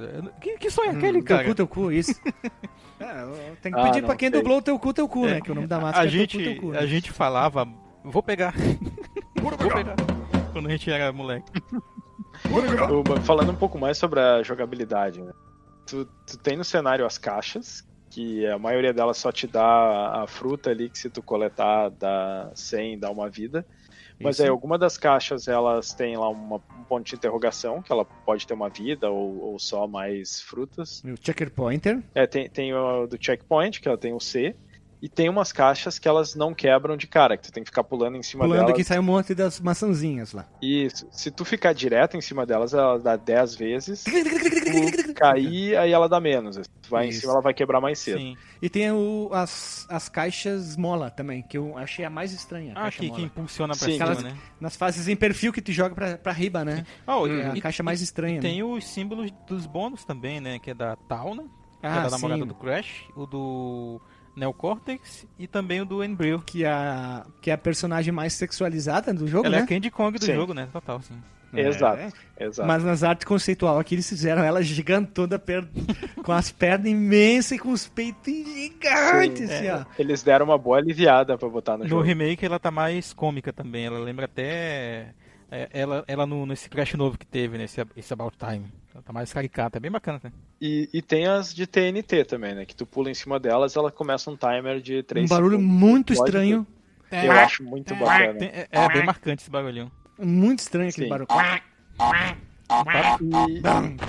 E, e o último tipo de caixa que eu lembro agora é, é a do ponto de exclamação, que ela é uma caixa de metal que normalmente ela vai ter algum Ah, efeito sim. no cenário. Vai, tem, tem algumas caixas que ela tá só o, o wireframe da caixa, né? Só a silhueta, e ela não tá sólida, e tu tem que ativar isso como se fosse um botão pra Criar uma ponte, né? Por exemplo. aparecer isso. Às vezes é pra tu chegar, é criar uma ponte. E logo Ou- nisso não tem isso, né? Uhum. É, não, isso vai mais pra frente no jogo. Em alguns ele vai é, a- fazer umas caixas aparecer que tu precisa pegar elas pro 100%, mas... muito Mario, é, muito Mario. Sim. Nas caixas e itens e coisas é só isso, né? E tem as fases de bônus, que cada fase normalmente tem, tem caixas que vão dar três caras de ou da tua namorada ou de algum dos vilões pra tu ir pra uma das fases de bônus. Eu só consegui fazer as fases de bônus da namorada dele. Todas as vezes que eu entrei na fase de bônus dos outros, dessa vez que eu joguei agora, Uhum. eu quebrava duas caixas Morria. e caía, porque elas são Caía. bem difíceis, né? É um desafio de plataforma bem difícil. São O mesmo. mais fácil cara. que tem, o melhor que, que tem é passar pelas caixas e pegar só das vidas lá no final. Sim. Mas tu não morre, né? No, nas, nessas fases. Tu, Sim, tu- que nem no Donkey Kong, tu, tu caiu, tu sai da fase de bônus, né? É, e elas não contam pro 100% também. No, nas Sim, outras. Um, só um plus, um plus. É, no 2 e no 3, se eu não me engano, elas contam também pra, pro bônus. Quer dizer, pro, Ah, e- pra fazer o 100%. E claro, a gente não pode esquecer da máscara o teu cu, teu cu, que ah, é uma isso, máscara. verdade, né? Que é a máscara Aku Aku que tá o tempo inteiro com o Crash aí dizendo vamos lá, vamos pra cá, o né? Foi ela que Uhum. fala e, e ele veste a máscara também, que daí ele vira o máscara. Invencível, Se né? tu Casca, pega. 3, né? É, você pega três, que uma, uma ou duas vezes consegui fazer isso só, Sim. e o resto.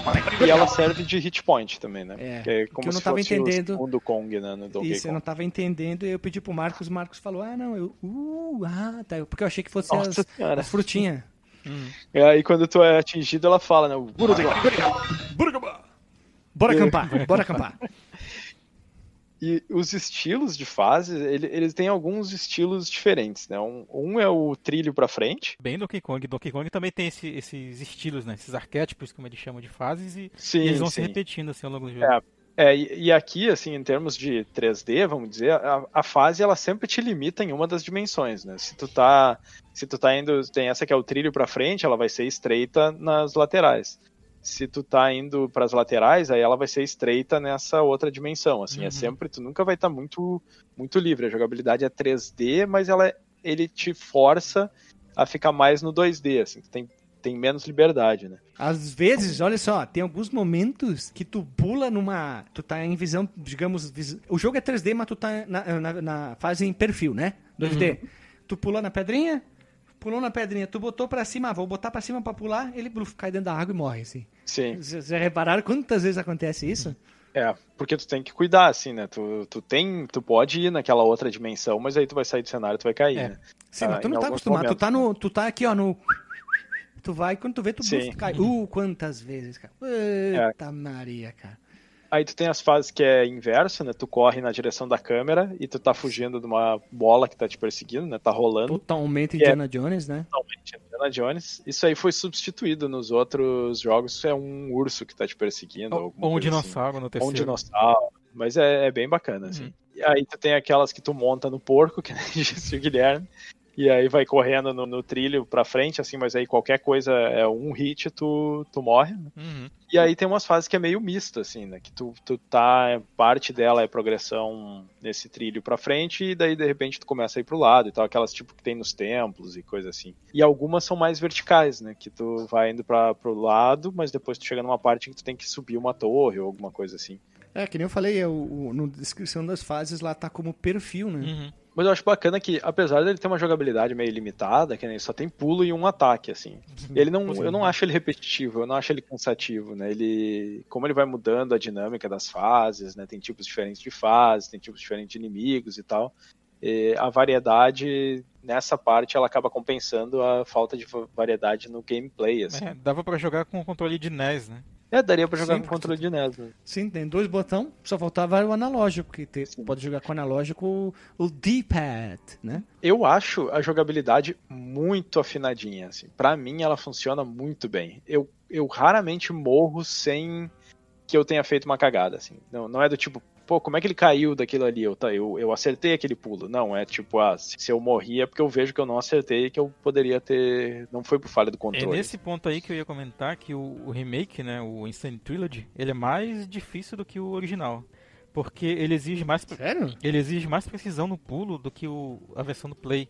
Porque na versão do, Cara, mas já tem que ser um pulo tão pe- específico e tem que ser assim, ó, cirúrgico. Tu tá fazendo uma operação em cima de uma moto, numa estrada de chão, no cérebro da pessoa, o jogo do PlayStation 1.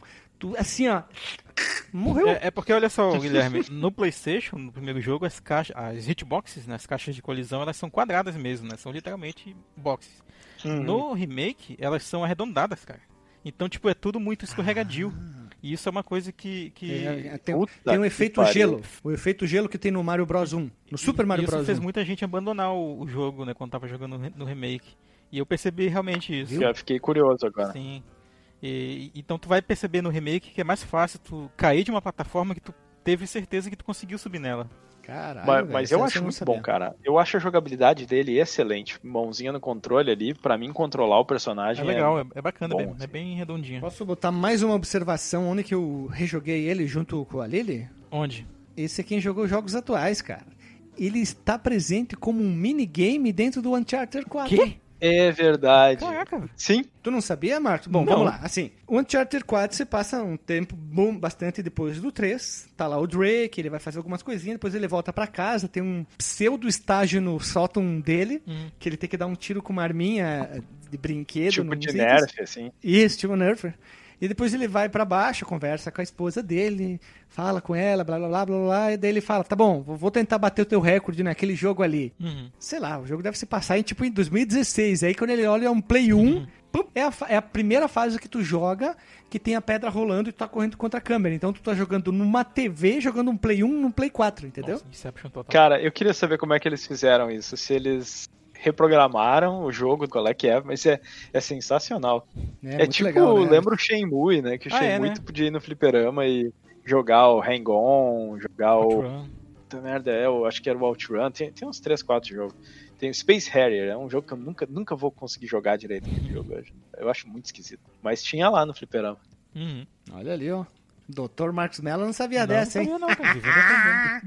Veja você. Pô, eu, eu- acho que a gente falou de terminar o jogo com 100%, mas eu não lembro se a gente falou de como que tu faz pra terminar com 100%. Ah, pega as gemas. Que nas fases tu tem que pegar todas as caixas, né, pra pegar as gemas. Exato. E, e tem duas fases escondidas, né, que tu precisa pegar uma chave que, que habilita essa, essas fases escondidas, que elas não estão no fluxo normal do jogo. Isso. E o jogo tem mapinha, né? Tem que é mapinha. uma, uma das coisas que faz, já sabe, Não, né? é- tem é é mapinha... mu- não, não, sério, é, é muita sacanagem.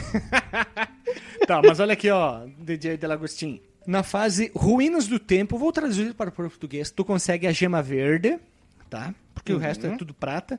Na fase Ruínas do Templo da Ilha do Meio, tu consegue a chave. Depois, na fase Fábrica 3D e 3D duas seguidas, também na Ilha do Meio, tu consegue a gema dourada azul. Na Castelo 2D, a, a- é, a primeira tu pega a gema vermelha. No Castelo 3D da próxima ilha, tu pega a gema roxa. Depois, na Ruínas do Templo, tu vai pegar a chave. E no Castelo Leb, tu vai pegar a gema amarelo diferente? É dourada, né? dizer. É, dourada, dourada. Dourada é melhor. Eu falei amarelo diferente, ficou bem estranho, né? E aí, se tu chega no final com todas as gemas, tu não precisa enfrentar o último chefe, né? Tem uma parte em que tu consegue ir pulando em cima das gemas e aí tu acha.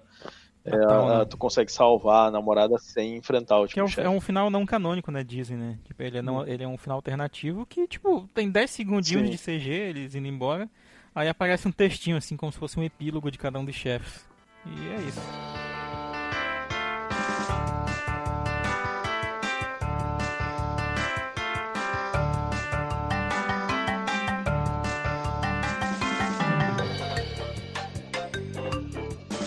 O- a gente não falou dos chefes e das boss battles, né? Tem uma parte que eu acho fraca É. nesse jogo. Mas são- pera, pera, pera. Pera, vamos falar agora. A gente pulou sobre a história do jogo. Nossa, esse jogo tem história, a gente não falou ainda. Pois é, né? A gente Vamos- pulou vamos tudo. falar da história, a, a- então. a gente se botou, a gente botou o quê? A carroça na frente dos bois. Mas vamos lá. Vamos deixar bem importante. Qual que é a história do jogo, Guilherme Delagostin? Eu? Nossa, parece Yeah. o, pro- o escolinha do professor Raimundo agora. Eu! É, a história ela se passa na, nas ilhas é, distantes próximo à costa do sudeste da Austrália, lá na Oceania, né? Se eu não me engano, tem, tem até um... É pra ter um país tipo Atlântida, assim, que tem um negócio perdido. Eu tava lendo em algum lugar que isso era pra- essas ilhas era pra ser um arquipélago que é o que sobrou desse, desse país fictício, assim. Hum. Ou foi, foi inspirado nisso. Que, tipo, é, é, é uma lenda que existe no mundo real, assim, não é um... Não é só do jogo. Você. E lá os, os malignos doutores Neo Cortex, que é o- não é o Neo do Matrix, né? e o assistente o Dr. Nitrus Brio, eles desenvolvem um acelerador genético chamado Evolvo Ray para transformar os habitantes das ilhas em feras com força sobre-humana, né? para usar eles de... Horrível. Terrível, terrível. Eu, eu passei batido na história desse jogo. É, não aparece nem no jogo, né? ideia. Isso deve ter no manual. Não, não aparece. Deve ser tudo no, no E manual. no né? remake aparece assim, a CGzinha com o Crash fugindo e tal. Isso aí que tu vai contar agora. Isso. E aí eles escolhem o Crash Bandicoot, que é um né, esse animal esquisitinho aí, é Bandicoot, que só tem lá, é, para ser o general do exército de animais soldados, né? Tá parecendo muito com o Dr. Robotnik aqui, né? só falta botar Total. um- É, mas uma eles armadura eles- nos coisinhas. Eles mesmos falaram, né, sobre a referência Oh, a de, bunda de- do de Sonic. Sonic. Sonic, Donkey Kong, né? Tem muita, muita referência, né? No entanto, o Cortex ele decide fazer um, um teste inicial na- numa máquina que não está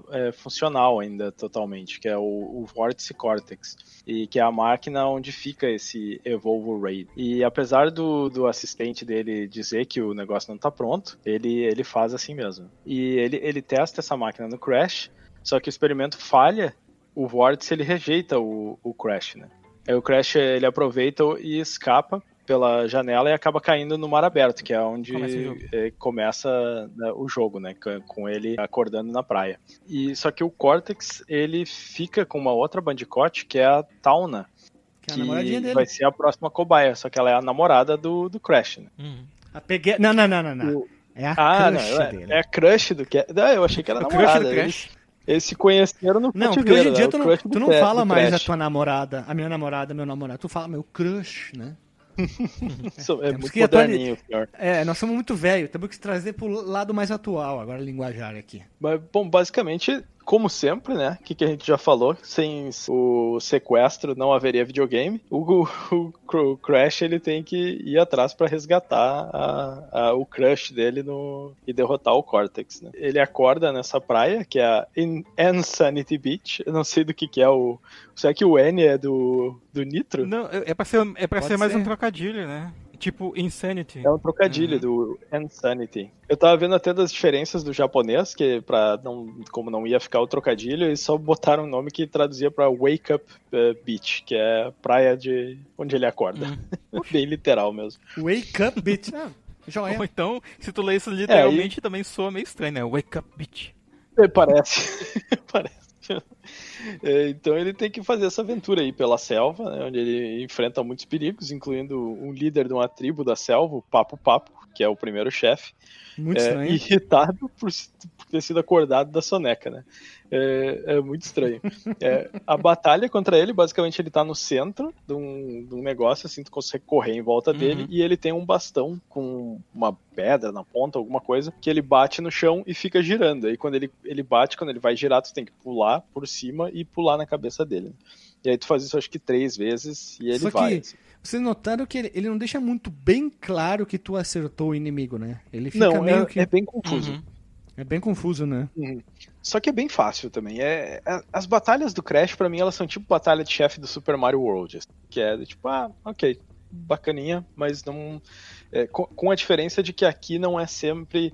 É, tem mais variedade nas batalhas, mas elas são sempre bem fáceis, assim, é três porradinhas, cinco porradinhas no máximo, e acabou. Não é nada demais, assim, não é um Mega É, Man. mas tipo, conforme tu vai progredindo, tu vai vendo que esse padrão ele existe, né? Mas às vezes esses momentos da- Uhum. até tu ter a vulnerabilidade do chefe, eles são meio longos, né? Tipo lá no Embryo, ele fica jogando aquelas formulazinhas aquela, na tua direção e tu escapa, não sei o que. Depois de uns 12 minutos escapando, ele abre uma brecha e tu vai lá e ataca ele.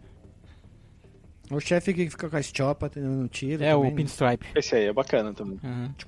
Isso, o, o coisa lá, o poderoso Ele- chefão. É o Scarface, parece. E né? também, também. O Scarface aqui é tá, tá, tá, tá, tá, tá, tá, tá, tá, tá. Say hello to my little, My little friend. friend. Say hello to my little friend. Só faltava Bury me with my money do Sunset Riders. Opa, excelente.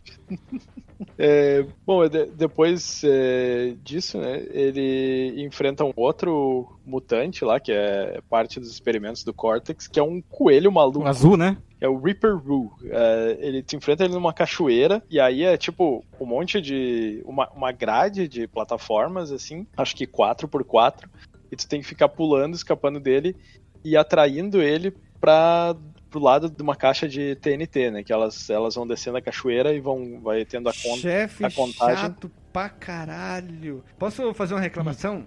Claro.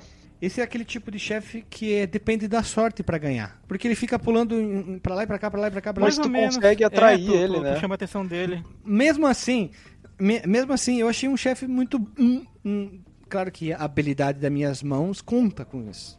Quem ganhou foi a Lili. Matou o Ah, chefe. tá. Mas eu achei muito na sorte, assim, essa batalha contra chefe. Assim. Não gostei. Ruim, ruim é ruim, né? Não tem o que dizer. É, é- essa é a que eu menos gosto também. Eu não, não achei ela muito bacana. Aí depois né, a gente prossegue através de umas cidades abandonadas, assim, começa aquela, aquela temática que parece templos, meio mexicana, assim, meio inca ou alguma coisa assim, que tem os templos, né? E aí ele encontra um outro capanga, que é um. Como é, como é que ele chama? Koala Kong, que é um, um Koala koala, gigantesco que tá dentro de uma mina. né? Isso. E essa batalha até que é bacana, porque tu tem que ficar escapando de umas. é, Muito ele estranho tá, aquela batalha. ele, ele tá atrás de um, de um trilho onde. Ele tá Ele é mineiro, pegando um né? monte de. É, ele tá pegando um monte de pedra e ele fica te jogando as pedras a uma velocidade absurda, né? Mach 4, Sim. mais ou menos, ali, a velocidade das pedras.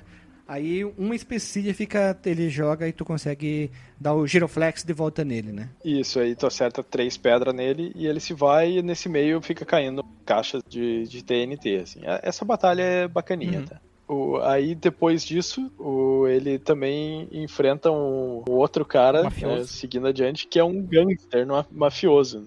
que é o Pinstripe Potoru. Eu não sei se Potoru é um. Deve ser um, um animal. né? É Ah, é É outro animalzinho que gente É mostrou. aquele outro bicho lá. É aquele outro bicho que era um candidato pra ser o protagonista Esse também. Sim. Que é um, o cara com aquelas Tommy Gun, né? E roupa de, de gangster. E é massa porque ele tem um escritório meio de gangster e tem aquela mesa caída no chão, assim, né? A estética dessa batalha é muito boa, cara. É, e é interessante porque ele parece ser o, o chefe de uma corporação ali de lixo tóxico, né? Uma coisa assim, porque as fases anteriores, se eu não me engano, elas têm essa parada de, de lixo tóxico e ser industrial, assim. Uhum. Lembra muito Donkey Kong. Muito Donkey Kong, essa aí. A, a do chefe ou as fases da. Essa parte Não, essa, essa parte assim? industrial lembra muito Donkey Kong, né? Porque tu tem É, que ir eu nessa parte também. totalmente industrial, né? E o Donkey Kong tem essa parte também. Uhum. Porque acontece Sim. uma coisa meio parecida, né? Sim. E essa batalha é bacana, eu acho. Tu tem que ficar se escondendo dele e o Crash ele fica agachadinho, assim, com as mãos. Sim. Se tivesse com medo cabeça, de, né? de levar Fugindo bala. do tiroteio. Isso. E aí quando, quando ele vai, o chefe vai de um lado pro outro, às vezes a metralhadora falha e aí é quando, quando ele dá uns tiros pra não cima. é quando ele vai recarregar? nele, né? Parece- eu tinha a sensação que é quando ele vai recarregar. Eu tinha a impressão que era quando ela, tipo, dava um, uma travada, assim, né, ela- e aí ele tem que dar umas batidas pra ela voltar a funcionar, assim, não, não parecia ser recarregar. Mas é, é bacana, eu gosto dessa, dessa batalha, assim, eu acho divertido ver o Crash, a cara que ele faz, assim, quando ele tá se escondendo. Aí o, o próximo chefe é o assistente do Cortex, que é o Nitrus Brio, que é um cientista maluco, e eu acho essa parte mu- muito bacana na parte de gráfico, porque ele tem essa janelona atrás, e aí fica aquela. fica raios, assim, e dá uma iluminação muito bacana, assim, parece que é uma Meio iluminação dinâmica, né? Meio, meio Frankenstein. Ele, ele fica misturando umas, é, umas poções, e aí ele joga em ti a poção, assim.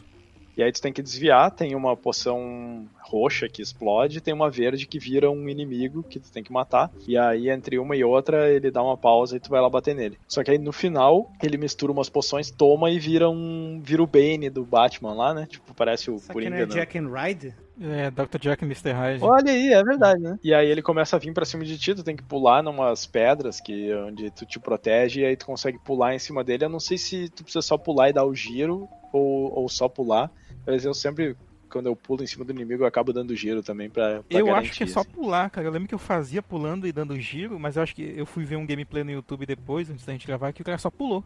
Uhum. É, pode ser também. Eu, eu gostava de dar o girinho só pra, pra garantir. Parece que tá, é mais ação no jogo.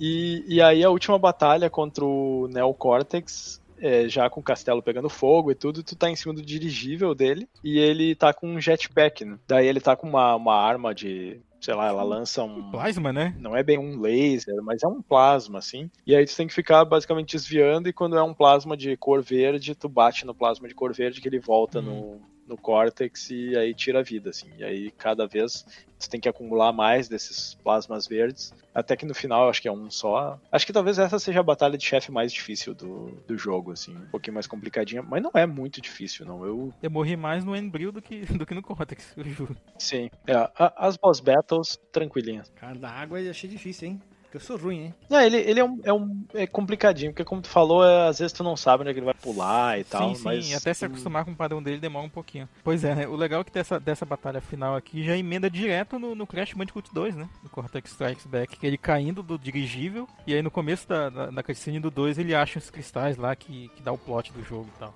É uma sequência literalmente, Uhum. tipo, direta, sabe? Esse conceito é interessante. E eu, eu até tenho vontade agora de jogar o 2. É estranho, assim, eu- o 2 eu acabo meio que me perdendo um pouco, assim, eu não, ele não me empolga tanto quanto o primeiro. Eu acho que quando eu joguei o primeiro mais, e foi o primeiro que eu joguei, eu tenho uma conexão maior com ele. Ah, sim, provavelmente. Eu, eu sei que ele não é o melhor jogo, mas é o que é, mas ainda é o meu preferido por alguma razão. Sim.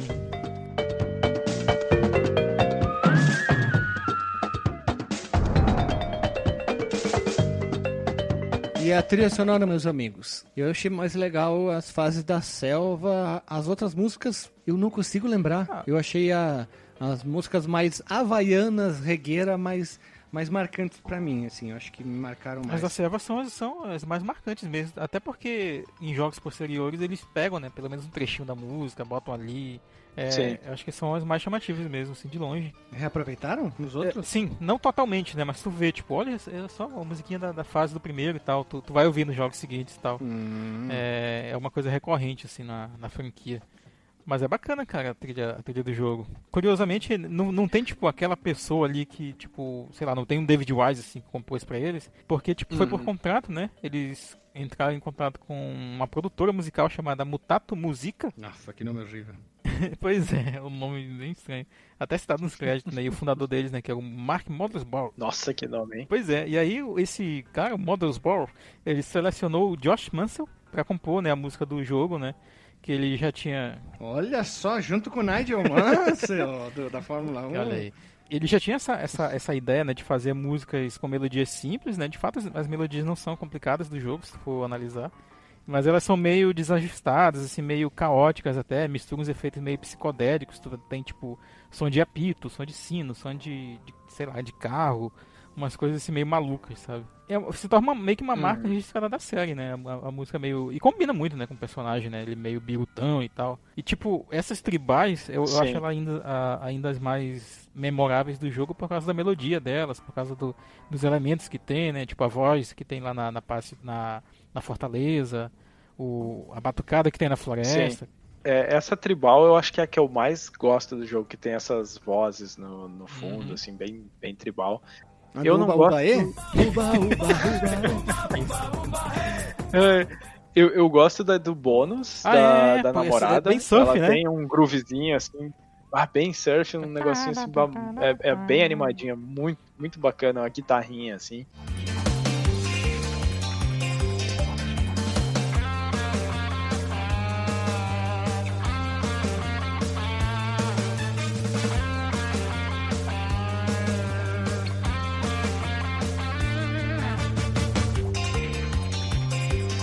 E eu não gosto muito das músicas que é no final, lá quando tá no laboratório, porque tem no meio da música ela dá uma parada pra dar uns barulhos mecânicos, um negócio muito esquisito. Esquecíveis as músicas. Em alguns Não, não, momentos. E- Eu acho que ela não é esquecível, ela só me irrita um pouco. Eu até acho que ela tem um- umas coisas interessantes, mas eu não gosto quando ela dá essa, essa parada. Assim. No geral, eu acho muito boa a música do jogo. Ela combina muito com a ação, assim. A música inicial, eu acho que ela é a que mais gruda na cabeça, né? Aquela música de abertura. E eu gosto muito dos efeitos sonoros. Eu acho que os efeitos sonoros ele, ele brilha, assim. É, Tem. ah, tipo, ele pegando. Quando ele encosta, pega fogo. Quando, Quando ele, ele morre, o barulhinho que ele faz quando ele gira, quando ele bate nos inimigos. E, especialmente, tem aqueles jogos que tu consegue tirar o som, mas tu não consegue jogar sem som, sabe? Porque se tu vai jogar, tu vai ver e no teu Uhum. cérebro vai, tu vai fazer os efeitos. E pra mim, o efeito desse que, que tem no Crash é o da tartaruguinha, quando tu quando ela vira o casco, sabe? Dá aquele. Parece que tu tá fazendo aquele negócio com a boca, assim, que tu põe o dedo e faz o bloco, sabe? É, é muito, muito O utilizado. quando ele pula em cima dessa tartaruga, né? Quando ela entra no, no casco, ele fica pum, pum, Uhum. engraçadinho também. Sim, é muito cartoon. Eles realmente fizeram sonoras muito cartoon. assim, ca- encaixa bastante. Sim. A, a risada do coelho lá, que o Guilherme não conseguia passar também. ó, Ele é um coelho muito doidão, né? Porque ele tá numa camisa de força, assim. Ele dá uma risada muito louca. Também fica pulando que nem um filho da puta, né? Os sons do Aquacu, né, cara? Eu acho que são talvez os mais marcantes de todos, né? Tanto quando ele. Ah, quando tu coleta ele, quanto quando tu perde ele, né? Que ele fala um negócio lá que eu não consigo reproduzir com a boca. E também o. O som quando ele pega a invencibilidade, né? Que fica tu, tu, tu, tu, uma batidinha. Sim. Tu lembra se o Aku Aku ele já vira um personagem no segundo? Porque no primeiro ele não tem fala, assim, ele é, ele é bem um item mesmo. Ele fala, Mas nos outros jogos. ele fala no segundo. a- no- E é no terceiro que ele tem uma a máscara do mal? Eu acho que é, né? Que é o Uka Uka. a contraparte Uhum. dele. Ah, a, a parte reversa dele, né? Aham. Sempre tem, né? Gosto bastante do, do som do jogo. Sim, vai estar aí na postagem trilha sonora completa. Eu acho que vale a pena colocar do remake também a título de comparação, que ela já é com instrumentos, não, Uhum. não é mais MIDI, né? Mas eu confesso que eu gosto mais do- da versão do PlayStation, talvez pela nostalgia. E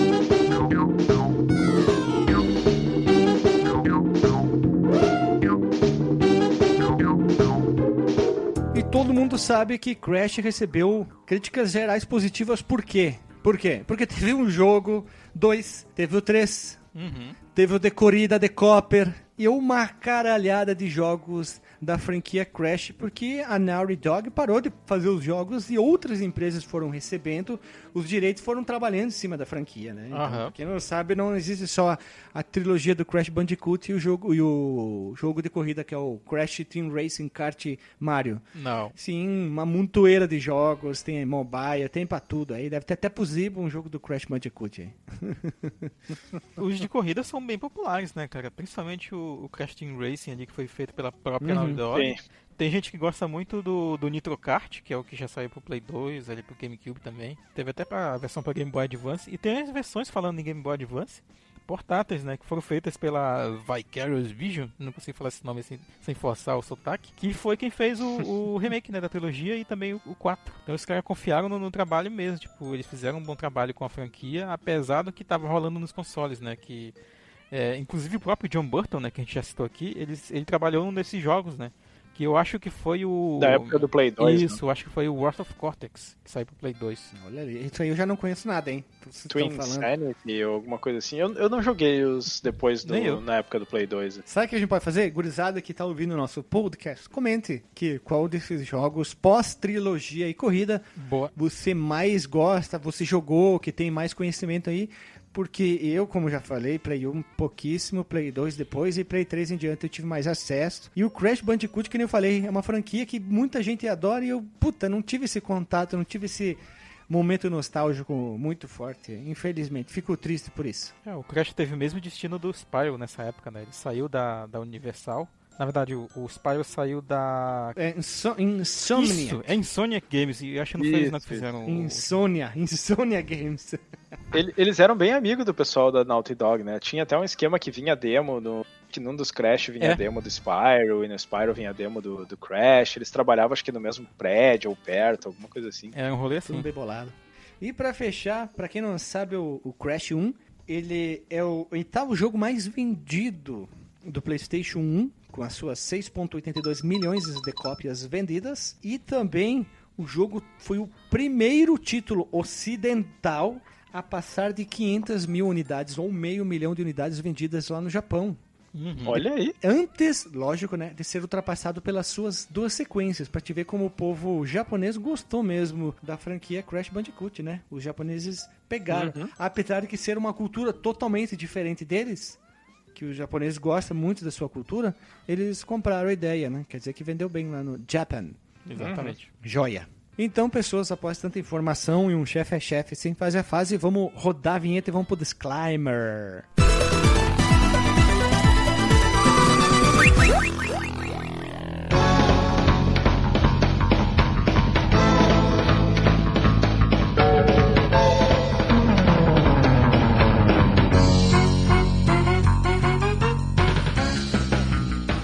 Voltamos da vinheta, povo amado, povo querido, e vamos falar sobre a vinheta. A vinheta? Meu Deus, que retardado. vamos falar sobre o disclaimer, que eu me atrapalhei todo aqui. Não vamos tirar esse erro, que ficou legal. Vamos falar sobre o jogo, seu disclaimer. Então, tu, Dr. Marcos Melo Bandicoot, qual é o teu disclaimer? Muito bem, deixa eu tentar ser bem sucinto aqui, porque a gente já tá com bastante tempo. E, cara, primeiro, jogue Crash Bandicoot, cara, certamente é um jogão e deve ser jogado aí, já deixo meu selo. Qual versão eu recomendaria? Tanto faz, aquela que agradar melhor ao seu coração, sabe? Tem gente que Que gosta o dinheiro muito. possa pagar. Também, também, também. Tem, quem, quem tiver aí acesso ao remake pode jogar o remake. Já adianta Isso que aí. não é um jogo tão fácil. Ele facilita algumas coisinhas, dificulta em outras. Por exemplo, é, não precisa mais coletar as gemas comuns sem morrer. Tipo assim, você pode morrer ali no, no meio da fase e pegar todas as caixas que tá garantida a sua gema. Mas as gemas coloridas tem que ser sem morrer ainda. Em relação a- ao jogo em si, é um jogo muito bonito, é um jogo que tem uma boa trilha sonora, uma boa jogabilidade. E certamente vale, vale a pena deixar nossa recomendação, né? E claro, né, como o Guilherme comentou, ouvinte, contem aí quais outros jogos da franquia você conhece, fora da trilogia ali do Play 1, se já jogou o novo, né? Eu ainda não joguei. E é nóis, cara. É isso aí. Continue nos ouvindo. Tu, Del Agostinho, vosso disclaimer. Jogão e tem que ser jogado, né? Um, dos meus jogos preferidos do, do Play 1. É, para mim ele é o Super Mario World do Play 1, assim, é o jogo que, ah, que eu posso pegar em qualquer dia, assim, sentar, jogar e vou me divertir. E pra mim ele não envelhece, assim, é um, é um jogo sensacional. Eu sei que ele não é o melhor jogo da franquia, né? da- ele não é nem o melhor jogo da trilogia. Talvez o melhor seja o 2, eu não sei dizer exatamente qual é, mas esse aqui é o meu preferido por alguma razão. assim, provavelmente nostalgia mesmo. Tem um gráfico muito bom, envelheceu muito bem. A música, son né, música, trilha sonora, os efeitos sonoros, tudo, tudo para mim nesse jogo envelheceu bem, assim. E então é, eu, eu não posso recomendar o remake porque eu não joguei, mas parece ser um bom jogo, assim, e ele parece ser um bem quase um para um, assim, um daqueles remakes que eles realmente pegam o jogo e, e refazem Escala quase um pra um. do jeito que era, assim, né? É, escala um para um. Mas Não tem é, nada a ver isso. eu pretendo jogar o remake algum dia. Eu, eu acho que ele ficou muito bonito curto, assim, então pra jogar na TV grande, assim, talvez se- seja melhor. Eu, eu normalmente jogo ele no PSP, então na telinha pequena não, não precisa de um gráfico muito fenomenal. assim. E recomendo o pessoal conhecer quem não conhece, assim, porque é um jogo muito bom. Ele tem. Ele, ele praticamente elevou a Naughty Dog, a empresa que ela é hoje, né? Se tu pensar que o último jogo dela antes do Crash tinha sido o Way of the Warrior, que os caras fizeram no, né, na- no porão de casa com os amigos, assim. Uhum. E é um jogo muito importante pra, pra indústria dos videogames, assim, tô feliz que ele tá de volta, vou querer jogar o 4 em algum momento aí no futuro. E recomendo todo mundo, né? Jogão e tem que ser jogado. Vamos lá, que é, é bom, assim. Olha só, veja você, só Muito gente bom. polêmica nessa gravação aqui. Uhum. Queria dizer que foi uma experiência legal, mas frustrativa pra mim, porque devido ao meu problema no braço, tá bem difícil de jogar alguns jogos. E ele é um jogo difícil, cara, também. Faltou a gente ressaltar melhor é um jogo difícil. É, então, alguns jogos estão sendo bem difíceis de jogar mesmo por não conseguir. E o Crash é um que tive que dividir esse fardo com a Lily. Ela jogou várias fases também, porque não tinha como, eu não conseguia apertar os botões. O ded- meu dedão não respondia o meu movimento, dizia aperta o botão e o dedo ficava parado lá. E eu queria dizer que é um jogo legal, assim, mas o que me- mais me irritou mesmo foi o nível de dificuldade. Só que eu não sei dizer agora se é o jogo em si, o, a minha dor e a dificuldade da movimentação amplificou isso, então. Mas eu achei ele difícil até, achei um Ele difícil. é, cara, ele é. Não é um jogo fácil, não. Eu acho que o primeiro é o mais difícil de todos, assim. O segundo e o terceiro ele diminui Eu dou um pouco. selo Veja Você devido à minha dificuldade, porque eu não sei realmente qual é o grau de dificuldade. Não, o jogão deve ser jogado com ressalvas, pronto. com ressalvas, porque é um jogo que tem um nível de dificuldade que vai crescendo, depois dá uma segurada e cresce de novo. Tu pode ficar um pouco frustrado. E eu não tenho essa nostalgia tão alta, esses jogos 3D de, de plataforma. Eu tenho muito mais nostalgia e carinho pelos 2D, né? Então, eu tenho muito mais carinho por um Mario e um Sonic do que jogos assim, porque tanto que eu nem tive o console, então eu não consegui me apegar tanto, né? Mas mesmo assim é um jogo legal. Ah, gravar o podcast tá me proporcionando conhecer jogos assim, tipo Guilty Gear, né? Sim. Jogo de luta muito bom, muito divertido.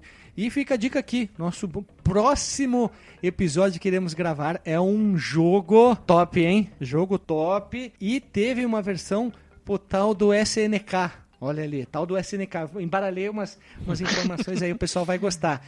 Você tem que entender o que eu quis dizer, hein? Beijo, até semana que vem e falou!